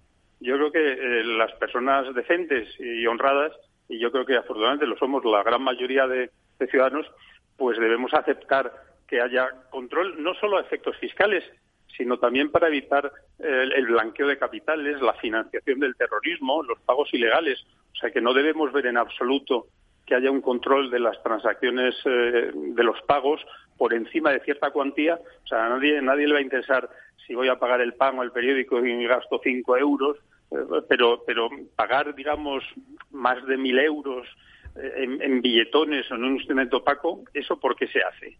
Yo creo que ahí siempre hay alguna algún fraude, alguna ilegalidad y yo creo que no se puede adoptar ese criterio libertario, decir, el, gran hermano. Bueno, yo es que creo que todos los ciudadanos debemos pagar impuestos y sobre todo los que eh, no, eh, tenemos un patrimonio suficiente como para invertir en esos activos. Yo, yo, no sé, por eso discrepo radicalmente de ese concepto de que el control fiscal y financiero de los saldos de los particulares. No, no, es un control solamente fiscal es que puede haber un control político de, esos pasivos. Quiero decir, que en una situación convencional eh, como la que vivimos y disfrutamos en Europa, pues, eh, pues, bueno, pues a lo mejor no tiene sentido y está un poco en, en la línea de lo que, de lo que comentas, pero eh, pensemos en otros países o incluso a lo mejor en nuestras economías en ciertas circunstancias, ¿no? Eh, ahora mismo, por ejemplo, eh, un país que es el primer país del mundo eh, desde el punto de vista económico y tradicionalmente también en cuanto a libertades y demás, como es Estados Unidos, pues hay textos y muchos intelectuales en el país que ya ven una amenaza latente entre, entre que, el, por ejemplo, el actual presidente, el señor Trump, no aceptase una hipotética derrota eh, en función de cómo se diera eh, frente al Partido Demócrata, ¿no? Esta es una situación de incertidumbre en la cual si tú tienes un control absoluto de aquello que te permite intercambiar bienes y servicios en, en, el mundo real, pues, pues da cierta incertidumbre, ¿no? No solamente es una cuestión de opacidad en cuanto a blanqueo de dinero, en cuanto a tráfico de armas o temas fiscales, sino que realmente es una cuestión de concepto o de, o de, o de sensación de libertad individual. Pero es que los billetes de banco y los emite el Banco Central Europeo con sede en Frankfurt. El Banco de España es una pura sucursal del Banco Central Europeo y el euro digital lo emitiría el Banco Central Europeo. bueno, pero Europa, eh, Europa hace menos de, un siglo ha vivido circunstancias como un Adolf Hitler. pero es verdad que lo que dice Manuel eh, suaviza la posibilidad de que los gobiernos nacionales manipulen esos activos. Bueno, pero no solamente son los gobiernos nacionales. Quiero decir, sí, no solo, no solo. El mundo puede entrar en derivas eh, que quiero decir que no podemos cegarnos en cuanto a que la actual situación política y social que vivimos en estos momentos sea una o sea, un fin de la historia y un una estabilización total pero, yo, yo creo que por encima los pisos nos podían expropiar los pisos, las tenencias de oro. Sí, claro, por eh, supuesto. Pero un pueblo, un pueblo que ha sufrido históricamente esas expropiaciones y demás, eh, me estoy refiriendo a, los judíos, pues tradicionalmente cultivaban la tenencia de, ciertos activos como, como los diamantes, por ejemplo. o, los billetes, o los billetes. y diamantes, porque en un bolsillo, en una bolsita, se podían llevar bastante, ¿no? Y por eso han controlado históricamente el mercado de, los diamantes, por ejemplo, ¿no? O el mercado del oro también, ¿no? Planteado todavía más, más filosóficamente y de lo que es el Banco Central que definíamos antes como el agente del Tesoro, el Banco de Bancos y ¿cuál era la tercera? Eh, agente en última instancia, supongo, ¿no? Sí, Lender of Last Resort, eso es. Bueno, claro. Entonces, eso está muy bien y luego han entrado otras funciones del banco, estadísticas, etcétera, etcétera y ya las relaciones con el Banco Central Europeo. Pero yo creo que el Banco Central tiene que ser neutral, un poco en esta misma línea. Es decir, el Banco Central que se meta ahora con un dinero digital eh, diferenciado del fiduciario, el billete, pues es entrar en un campo distinto. El Banco Central está para los grandes movimientos monetarios, la política económica, el precio del dinero, el tipo de interés, el no sé qué. Pero aquí, aquí yo te plantearía qué es lo que quiere hacer eh, Zuckerberg. Zuckerberg lo que quiere hacer es la banca Zuckerberg. Es decir, mm. el sistema Libra es un banco. Es un banco porque tiene unas cestas de los eh, partícipes del sistema, pero al fin y al cabo esas cestas son el, el pasivo del banco, ¿no? O sea que y, los activos estarán en funciones que, que, Zuckerberg tendrá que buscar también para sacarle dinero al invento, es decir, créditos cobrando intereses, etcétera, de proyectos y demás. Entonces, ¿por qué rechazan a Zuckerberg?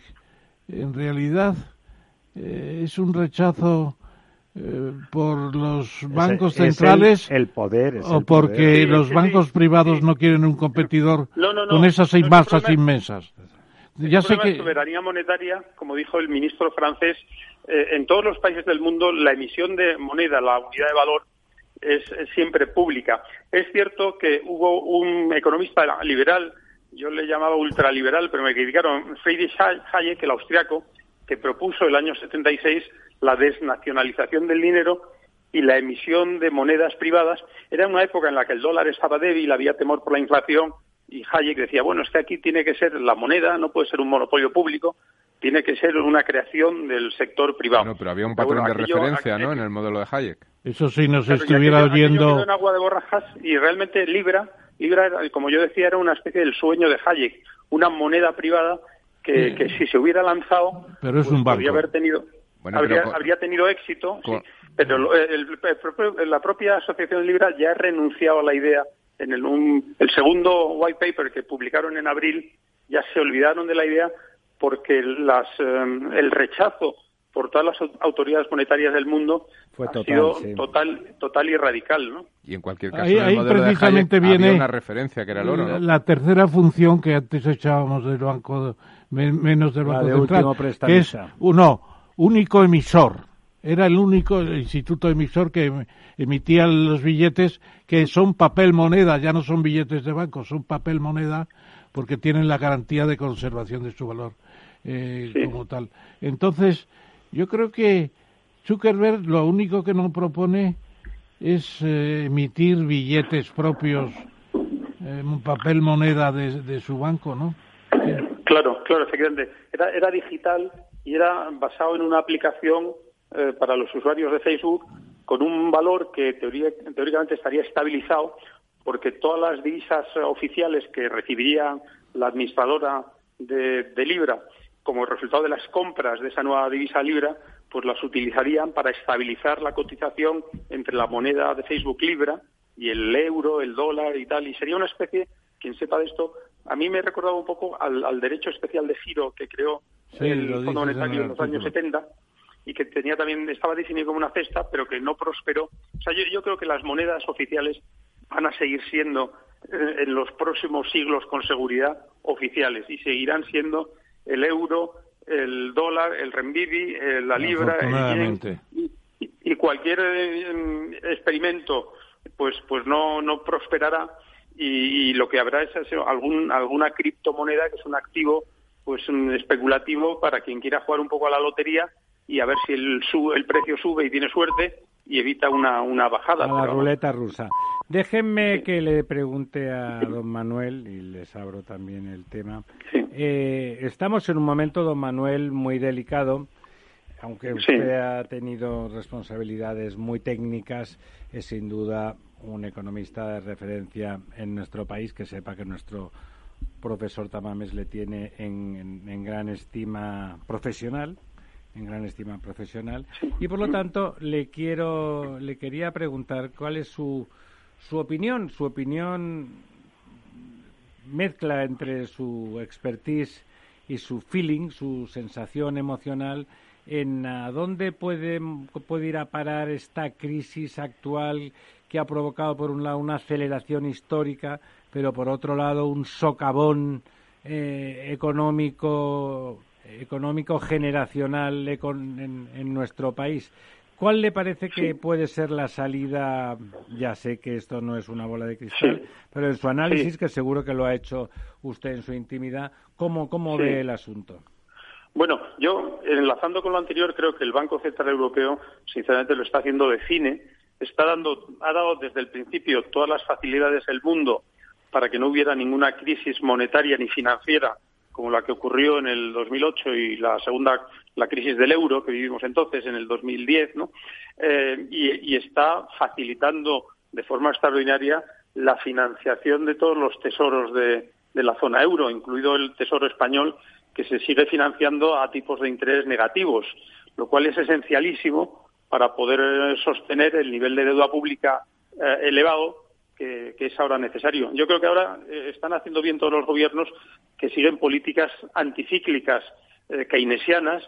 Ahora es el momento de, incurrir en déficit y suplir lo que no está haciendo la demanda privada y ahí tenemos que aceptar que ahora no solo es, es, malo, sino que es bueno que haya, que haya déficits presupuestarios grandes, que afortunadamente se están financiando muy bien gracias al Banco Central Europeo, al que le tenemos que estar agradecidos, yo creo, de por vida, por lo bien que lo está haciendo. Y más adelante, lo que deberíamos tener es eh, la suficiente credibilidad para convencer a todo el mundo, a los mercados, al Banco Central Europeo y a todos, que cuando ya la economía se empiece a recuperar, entonces será el momento de, de combatir ese, no solo el déficit coyuntural que se habrá generado en estos años, sino el déficit estructural que en España ya arrastrábamos desde antes de la crisis del COVID, que teníamos ahí un déficit presupuestario estructural del, del 3 y pico por ciento, del, por lo menos del 3 por ciento del PIB, y que no nos atrevíamos a, a, cometerlo.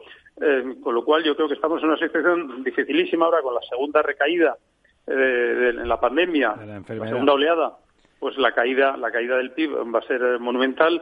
Yo creo que es el momento en que haya una, una actitud una actividad anticíclica por parte de, la Administración del Estado, sobre todo, que afortunadamente es viable gracias al espacio fiscal que nos está permitiendo el, Banco Central Europeo. Y cuando ya las cosas se empiecen a enderezar, tardará desgraciadamente más de lo que a todos nos hubiera gustado, pues, pues eh, empezar a pensar en, en, el reajuste presupuestario, pero, pero mm, sin precipitarnos, porque yo creo que ahora lo, importante es eh, mantener un, poco de, de, actividad económica. Yo, por cierto, siempre en varios tweets digo que ahora los que nos lo podemos permitir es el momento de consumir todo lo que podamos, nada, nada de ahorrar. El otro día decía Lorenzo Capril en un artículo en El Mundo que alababa a la princesa Leticia porque estaba, eh, en vez de comprándose ropa nueva, reciclando la que tenía. Y yo digo, bueno, a lo mejor en la princesa, en la reina, me parece bien, pero los particulares, el que tenga dinero ahora lo que tiene es que estar comprando electrodomésticos. Por patriotismo, ¿verdad? y sin embargo está, están subiendo los, los depósitos personales. El ahorro. Están subiendo la de hecho, cuando, el ahorro. Tras, tras, eh, miedo a perder el, atentado de las Torres Gemelas, eh, le preguntó una persona por la calle en una de estas que estaban grabadas al señor eh, presidente, entonces el Bush hijo, eh, ¿qué puedo hacer por mi país? Y él dijo, consume, ¿no? que es un poco en la línea... Gaste usted, ¿no? Sí, de lo que está diciendo don Manuel, Ahora lo, patriótico, lo patriótico es consumir y ahorrar. Hombre, hay gente que, claro, tiene miedo al futuro, y el, pero si ese miedo al futuro se... Entraremos en la llamada paradoja de la frugalidad, ¿no? Que por tratar de ahorrar todos, lo que haremos es colectivamente nos hundiremos más la, profecía autocumplida, ¿no? De todas formas, eh, Manuel, a mí me gustaría Tú, has comentado ahora el tema efectivamente del, crecimiento del balance de la, del Banco Central Europeo, igual que la FED y de todos los bancos centrales, un poco como contraparte a ese endeudamiento por parte de los estados. Eh, bueno, uno de los, los que hemos estudiado economía históricamente, nos, uno de los miedos que siempre existían hacia este incremento del balance de los bancos centrales era la inflación, pero la inflación ni está, ni se la espera, ni se la va a esperar yo creo que ya nunca. Es decir, el cambio estructural es tan grande que el tema inflacionario está demasiado lejos. ¿No abre esto la puerta y, estoy pensando un poco en algunas teorías que se han colado en los últimos años, como la teoría monetaria moderna, etcétera, a una monetización de la deuda, a una especie de condonación de esa, de esa deuda, eh, a, decir borrón y cuenta nueva, emisión para, para salir de la crisis. Eh, hoy mismo salía en la prensa eh, una suiza que decía o que promueven un, un referéndum para dar 8.000 eh, francos suizos, aproximadamente cerca de 8.000 euros, a cada ciudadano, incluido niños y todos, ¿no? Para bajar un poco, tratar de modificar el tipo de cambio del franco suizo con otras monedas, ¿no? Eh, eh, ¿Ves posible este debate encima de la mesa? Sí, sí, bueno, en Estados Unidos se está haciendo, ¿no? El cheque directo, o sea, es el dinero lanzado desde un helicóptero, ¿no? La famosa, la famosa metáfora que usaba en Bernanke, ¿no? El helicóptero Bernanke. Sí, bueno, es de Friedman, pero luego también lo usó Bernanke. Bueno, él era discípulo de Friedman. Eh, sí, sí. Y, de hecho, de hecho, yo creo que lo que está viendo es una, una monetización indirecta, no, no directa, en el caso de la Unión Europea. Porque sigue existiendo el mercado, ¿no? Sigue existiendo el mercado y la colocación de, de los activos de deuda. Eh, bueno, primero porque el Banco Central Europeo se está hinchando a comprar deuda pública, eh, ahora también privada, pero sobre todo soberana, y luego porque además está dando muchísima financiación a los, a los bancos comerciales privados que a su vez compran grandes carteras de deuda pública, lo cual está permitiendo, afortunadamente, que, que el Tesoro Público no tenga ninguna dificultad, la más mínima dificultad, en colocar las cantidades de deuda que está necesitando. Con lo cual, si se quiere, la vieja terminología, yo creo eh, que era la que usaba Ramón en su manual de eh, Economía de España, ¿no? Yo creo que ahí ha habido, eh, está habiendo una monetización indirecta, pero en la, en la medida que la palabra monetización tiene esas connotaciones peyorativas que nos traen a todos a la mente el bueno pero los últimos los últimos diez años han puesto en crisis esas connotaciones peyorativas no yo creo que la teoría económica está en crisis no al menos tal como la hemos conocido. lo, que yo creo que en el fondo late en la idea de, de Lorenzo es algo que, quizá no se atreve a preguntarte. Y yo haría el ejemplo basándome en la ley de préstamos y arriendos que Estados Unidos prestó a la Gran Bretaña 30.000 mil millones de dólares de entonces, que fue más que el plan Marshall, para financiar la guerra, los suministros. Y a Rusia le suministró 10.000 mil millones. Y entonces, al terminar la guerra, pues hizo unas gestiones Keynes, John Maynard Keynes, y consiguió que se condonara la deuda, 30 mil millones. Y Rusia también lo pidió, pero a los rusos no. Dijeron, pues, pues no pagamos, no. pagamos y ahí está la deuda todavía, no va a pagar nadie. Entonces, llegaría un momento en que el Banco Central podría condonar mm, las operaciones eh. de redención de redención de emisiones de deuda pública? Bueno, pero sí lo he preguntado, Pues, ¿eh? No, no lo has preguntado exactamente tan dicho, claro. La palabra condonación la he dicho yo. Dejad que conteste No, no, Manuel. pero ese, ese debate se planteó en el caso griego, cuando hubo la reestructuración de la deuda griega, pero realmente, si eh, una deuda cuyo tipo de interés es cero y cuyo plazo de vencimiento es larguísimo, Claro, es una Pues ahí- de facto. ¿no? O sea que el- en la medida en que el, el mundo mm, tiene una suficiente demanda para activos eh, públicos de, de máxima calidad y acepta sin, sin problemas y eh, sin soltar al mercado y sin que se deprecien esos activos, pues yo creo que aprovechemos que ese, ese apetito que hay por las em, emisiones de deuda, que los bancos centrales lo sostengan, porque el único problema sería que hubiera una, una oleada inflacionaria, una hiperinflación, que es un poco siempre el, Y- la, y una el- el miedo restricción que tenemos. La la de ecuación cuantitativa, ¿no? Que como hay más dinero, tiene que haber más situación. Pues no. La verdad es que, como, como decía Bernardo, esto ha quedado desacreditado en los últimos años y, y yo creo que ahí podría quedar un saldo durante mucho tiempo que, que, que quedara que quedara inmovilizado eh, y en- Fosilizado, en, el balance casi en el balance del. Banco Central Europeo, con lo cual ahora lo importante yo creo que más que el, el porcentaje de deuda respecto al PIB, eh, también lo que tenemos que ver es la carga de la deuda de intereses respecto al PIB. Y claro, afortunadamente, si el tipo de interés es cero o negativo, eh, la carga de la deuda pues se- se mitiga mucho, aunque eh, el volumen, el stock de deuda en circulación eh, aumente, ¿no?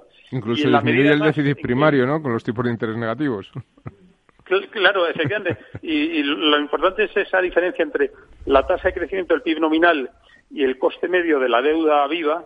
eh, en la medida en que el PIB, en términos nominales, crezca más que el coste medio de la deuda viva en términos nominales, pues ahí la verdad es que eh, el- la, la dinámica de la deuda pública resulta resulta mucho más favorable, ¿no? Entiendo, yo creo que como con una última pregunta, una respuesta rápida, entiendo que de lo que nos está explicando muy, muy didácticamente, por cierto, don Manuel, eh, se, se sobreentiende que le parece bien, técnicamente hablando, que el gobierno haya renunciado a la parte de los fondos europeos que tenían forma de préstamo y haya cogido solamente las subvenciones, ¿no? Porque realmente la, la posibilidad de financiarse de forma convencional es casi más rentable y más barata que lo que nos ofrece esos 67.500 No, pero los créditos millones, que dan ¿no? para las empresas, lo que hablábamos antes. Las empresas son las que van a utilizar esos créditos. No, han dicho que no, que de momento renuncian. Hombre, pues no, Seopan, no, que de momento no, no lo usa el, el el gobierno. Estado, el gobierno no tiene ¿A usted, don. Manuel, le parece bien que no los usen? Pues eh, sí, sí, porque realmente el, el Tesoro Público tiene pleno acceso a, a los mercados, está captando a tipos negativos, lógicamente me parece de sentido común. Primero, primero coges la, la subvención eh, y... Y luego los créditos más baratos que puedas encontrar. Los claro. créditos son para las empresas.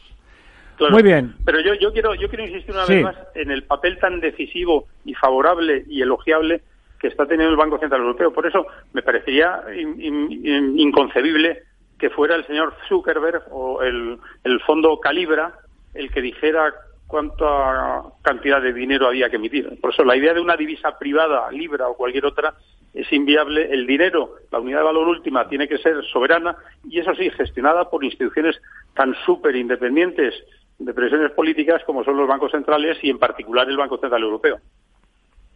Bueno, don Manuel, eh, evidentemente yo creo que aquí estamos todos de acuerdo con eso. Si nos parecía inquietante la posibilidad de una digitalización absoluta del líquido, por eso, justamente porque los políticos, como decía Buchanan, no están a salvo de las pasiones humanas y por lo tanto tienen sus propios intereses y en ocasiones podrían resultar eh, sujetos menos morales de lo deseable y muchísimo más eh, inquietante nos parecería que la liquidez del sistema dependiera de un particular que, por supuesto, ya no tiene ningún pudor en admitir que, que sus intereses económicos son, son particulares y valga la redundancia. ¿Quiere usted No, no, despedirse yo- de yo nuestro creo- invitado? don- Yo creo que la cosa don queda Ramón? pendiente, queda pendiente porque esto lo decide en la primavera el Banco Central Europeo y entonces tendremos ocasión de volver sobre el tema, Manuel, si te parece. Sí, sí, efectivamente. Pero vamos, yo insisto que el asunto tiene mucha menos relevancia la que parece,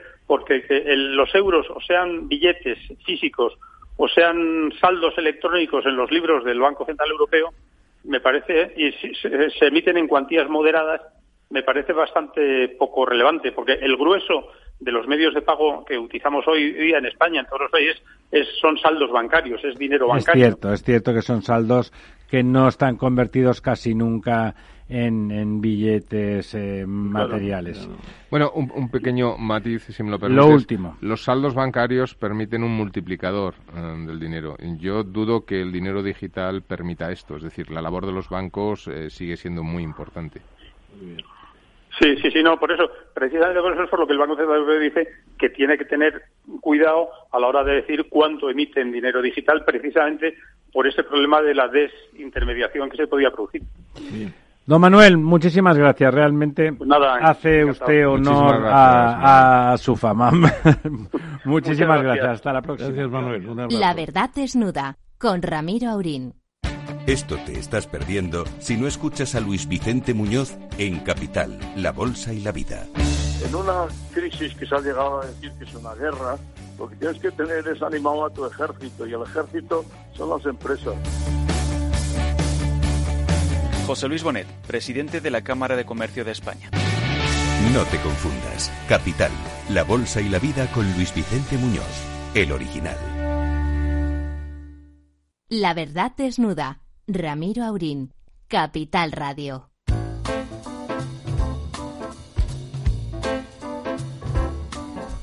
Aquí estamos de vuelta, se nos ha prolongado con don Manuel Conte, muy, muy interesante la conversación, pero como ya teníamos comentado, don Ramón, en este quid pro quo, el primer punto que teníamos previsto, que era, que era, el tema de Luca Dimeo, que ya hemos quedado en que ha sido un gran ejecutivo, ha sido un gran transformador de SEAT y bueno, y ahora, y además ha dicho eso, que a don Ramón y a nosotros también nos gusta tanto de que los españoles son muy competentes, que lástima que tengan un cierto complejo y les guste más lo que viene de fuera. Bueno, una cosa bien española es Adif. Adif, la empresa de gestión de los ferrocarriles, las infraestructuras de los ferrocarriles, y que sí ¿eh? don Ramón estaba, y con razón, preocupado en general de que nuestro país fuera capaz de pedir en forma y tiempo adecuados esos los proyectos que iban a justificar la llegada de los fondos europeos. Eh, es verdad que algunos movimientos iniciales del gobierno no eran muy tranquilizadores, pero parece que Adif sí que ha demostrado a través de su presidenta que tiene ahí un fondo de proyectos maduros por valor de 14.000 millones para pedir esos fondos europeos. Exactamente, doña Isabel Pardo lo ha dicho muy claramente. Eh, es la cifra que están planeando, supongo que se lo dirán a doña Nadia Calviño para que el, en abril del año que viene ese proyecto entre. Son 14.000 millones, he dicho, eh, con cargo a los eh, 72 mil millones de créditos del Fondo de Cooperación para el Rescate, para la recuperación, quiero decir.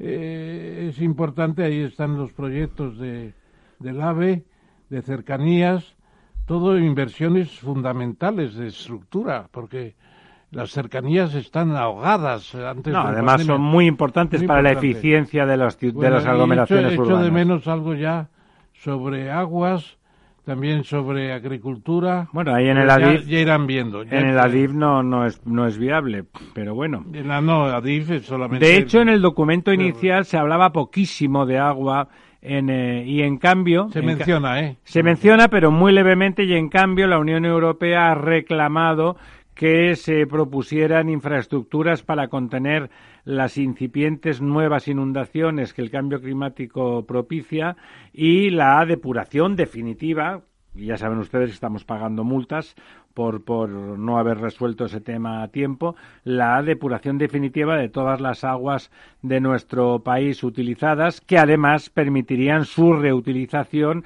y eh, laminarían, reducirían el riesgo de escasez que en nuestro país eh, sufrimos.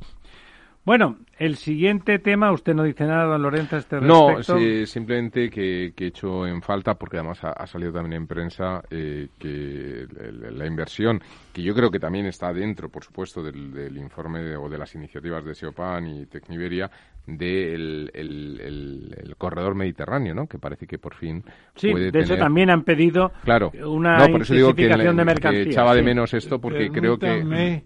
Que muestre un cierto grado de escepticismo con el corredor mediterráneo, porque se han hecho muchas inversiones ya. No sé si se habrá hecho alguna experiencia de tercer, tercer carril, que no me gustaba nada la idea del tercer carril. No se han hecho las inversiones suficientes, don Ramón. Y, y el transporte de puerta a puerta es tan impresionante. No, pero es que el, si, tú si la mayoría de, de los kilómetros se realizan por ferrocarril, la disminución de la presión ambiental en la carretera bajaría, Bajaría, mucho. desde Bajaría luego. mucho. Además están entrando ya los camiones de 60 toneladas, que es un tren de camiones. Claro, y piense que el, que el camión eléctrico será lo último en llegar Es porque es lo más difícil. Pero ¿no? el puerta a puerta es fundamental. Bueno, pero eso se hace en destino, es- se es- hace al final de todo. Es la logista, la logística. Claro, pero eso se hace al final, en el entorno urbano. Y ahí sí que los transportes de tipo menor, pequeño, pueden ser eléctricos. y Sí, por pero lo es que tanto estamos eso. pendientes de terminar ese corredor y que al final Pues lo que- emplee pero si es que gente. no lo hemos hecho nunca. No, No, es sí. que lo tengamos que terminar, Sí está- lo tenemos que Bueno, hacer. hay fases está hecho hechas, en- hay, hay, hay Hay tramos... cositas, como hay Debe estar eh, terminado en un 60% ya. Tenemos pocos minutos. El español crece, el español crece algo que Sí, nos señor. es muy De- caro. Del año pasado. Pedimos ya un este año, 80. 6 millones. 6 millones. Estamos casi en 600 millones de hablantes, pero también es cierto que la demografía de los países Está disparada. Eh, No, no, ya no, ya no. Ya México está entrando en un... des- en En una- vereda, perdón, es, es deseable. Es verdad, es verdad. Porque la renta Ya es la que es. Ya están por debajo del 2, que es el turno de reposición de dos hijos por mujer. Ya está México por debajo de eso, está en Colombia, están todos. El, el francés al final va a ganar, porque los eh, francófonos Africanos, son africanos. va a ser una cosa Y tremenda. ahí no hay tal. Sí, Y lo que pasa es que el francés que hablan allí es bastante el- manifiestamente mejorable. Es el creol. En cambio tenemos en España una cosa que no se puntualiza lo suficiente, la unidad del idioma es perfecta. El- el- perfecta no, pero es muy grande. Perfecta, perfecta. Es muy La grande. El una- creol no se entiende, ¿eh? Usted, usted habla español y, y entiende el colombiano, el venezolano y el no, no, chileno. no, no hay colombiano y el creol y el creol no, No se diga entiende. usted colombiano ni bueno, ya me entiende usted. No, el no idioma, el español que no se habla en esos No países. entiendo, es el español. Porque esos que dicen pues, en Brasil. Sí me entiende usted, pero es un brasileiro, redicho. Brasileiro. Es una ofensa a Portugal. Bueno, entonces, efectivamente, eh, es el idioma del 7,5% de la Bueno, es el tercer mundial. idioma del mundo en uso, sin duda. Si ¿no? tuvieran, hubiera 14 idiomas con el, la extensión del español, bastaría. ¿Sabe usted cuántas lenguas hay en el mundo? Miles, ¿no? 6.500. Aquí pone 6.000, pero son 6.500. Solamente en Nueva Guinea hay, en Papúa Nueva Guinea y en la parte de Indonesia, hay 1.500. Pero que cada- las hablan 100 personas cada idioma, claro. Claro, Pero están, desa- no- están desapareciendo claro, eso no es un idioma, es un crucigrama. Son lenguas, lenguas. Bueno, eh, tenemos una cosa interesante. Siempre nos gusta hablar, después de hablar del español como una lengua no ya emergente, sino una realidad presente que sigue creciendo y que además es un idioma hermoso y de lo cual debemos congratularnos porque eso permite la movilidad de, de los españoles y de lo que se haga desde España, de nuestra tecnología y de nuestra cultura. Esa cultura se manifiesta de muchas maneras y resulta que, ¿se acuerdan ustedes aquella aquella simióloga inglesa o, amer- o americana era Jane Goodall. era norteamericana. era norteamericana sí. Jane Goodall que salvaba a los gorilas en, en, en la sierra en la montaña congoleña. Resulta que esta española, una veterinaria que llegó allí como casi como una becaria en un voluntariado para cuidar durante un año de los gori- de los orangutanes en Borneo, ya saben, en, hablando de Indonesia que hablaba usted hace ahora, pues en Borneo y resulta que ya ha generado una actividad tremenda, positiva, ha salvado más de 250 eh, orangutanes. Orangután, ¿saben ustedes qué significa? El hombre de la selva. El hombre de la selva, efectivamente. Y es verdad que En probablemente Bajasa, en Bajasa. es el simio mm, más antropomorfo, ¿no? Es el simio con más, más humanizado en su aspecto y es muy, y es muy pacífico, ¿no? Es, y es muy pacífico. Cuéntenos la historia de esta española notable. Pues don es Ramón. una bilbaína, como dicen los vascorros. Entonces Eh, tiene más- mucho más mérito que se haya ido a vivir a otro Carmele sitio. Llano, Carmela. Llano de Bilbao y que se marchó de allí, como dijo usted, el año 2003. Estuvo cuidando a un orangután llamado Yoyo eh, que vivía enjaulado. Le ha logrado reincorporar a la selva y eh, allá creó. No, su- yo yo no, ¿eh? A los yo yo sé que se quedó con vive ella. con él, vive con ella. Y vive con ella, sí. Bueno, y entonces International Animal Rescue, o sea, la- la- el rescate de animales, una asociación internacional en Indonesia, tiene encargado ahora 250 individuos de, de orangutanes. Orangutanes efectivamente es el hombre de la selva en lengua bajasa. La lengua bajasa es la que se habla en Malasia y en Indonesia. Yo lo sé porque he estado allí muy- en Kuala Lumpur una temporada larga, que fue mi hija la, digamos, la canciller de la embajada. Una cosa interesante de la actividad de esta señora es que, como otros simiólogos y en general protectores de la naturaleza en estos países, se han dado cuenta de que la población humana en estas regiones es muy pobre y, por lo tanto, proteger proteger esa población y darle medios de vida evita la depredación, evita el furtivismo y, evita eh, cierta complicidad, pues bueno, en este caso antes había la, la deforestación se producía por la plantación de, de palma para hacer aceite. Ahora como ese aceite está mal visto, ha, ha parado esa deforestación, pero si los nativos tienen medios de vida, bueno, pues es más fácil que no sea no colaboren en la tremendos los deforestación. incendios. Los incendios. Provocados, por sí, supuesto. Yo alguna vez he llegado a Kuala Lumpur y teníamos dificultades para aterrizar. Luego estuve en Sarawak, que es el norte de Borneo, y allí vimos a varias familias de orangutanes y ellos nos miraban con más curiosidad de la que nosotros apreciábamos mirándoles a ellos. Bueno, la buena noticia del día. Faltan apenas cuatro minutos para la medianoche. CAF, que ya es un clásico Es en es esta parte de la buena noticia, está intentando dar un gran salto adelante, ¿no, don Al- Ramón? Alstom y, Alstom y Siemens fueron los reyes De la alta velocidad. de alta velocidad en el Madrid-Sevilla, el año 1992. 92. Y ahora es al contrario, es, es CAF, eh, Construcción de Auxiliar de Ferrocarriles de Beasaín de, de Vizcaya, la que está intentando comprar una fábrica de Alstom en, Pero es para en trenes de cercanías, en ¿eh? Alsacia. Sí, de cercanías, pero siguen siendo vagones ferroviarios muy importantes y está en pugna con, con Skoda, porque Skoda también quiere esa fábrica, vamos a ver quién se la queda. Yo creo que se la va a quedar España porque ya eh, la SENSEF, la Sociedad Nacional de Ferrocarriles de Francia, encargó hace dos años 28 trenes de media y larga distancia a CAF. Y CAF lo que quiere es tener una fábrica para que no digan que en gran parte... Claro, nosotros en el AVE le exigíamos a, Naturalmente, a. Alstom con fabricación. De hecho, eso se lo están pidiendo los franceses a Alstom porque ellos compraron Bombardier, la, la- la gran canadiense. empresa ferroviaria canadiense, bueno, y para que no hubiese una posición de monopolio o una posición de dominio excesivo, ¿no? Y también es interesante que en esta fabricación podría incorporarse la motorización de hidrógeno, que sería fantástico porque no necesitan catenarias. Bueno, eso, Sí. eso lo estaba desarrollando justamente Alstom. Bueno, pues hasta aquí hemos llegado. Estamos a dos minutos de la medianoche, la hora bruja, la hora de las brujas. Mañana sigue el tostón de la moción de censura, de la falsa moción. Yo le llamo la moción de censura a favor del presidente Sánchez, porque no es en contra suya, sino es a favor. Y a ver cómo, cómo se acaba todo esto y cómo evoluciona, cómo evoluciona todo. Amigas, amigos, profesor Tamames, don Lorenzo, Muy buenas noches. Buenas noches. muy buenas noches. Néstor, amigo, Buenas noches. Buenas noches, Néstor.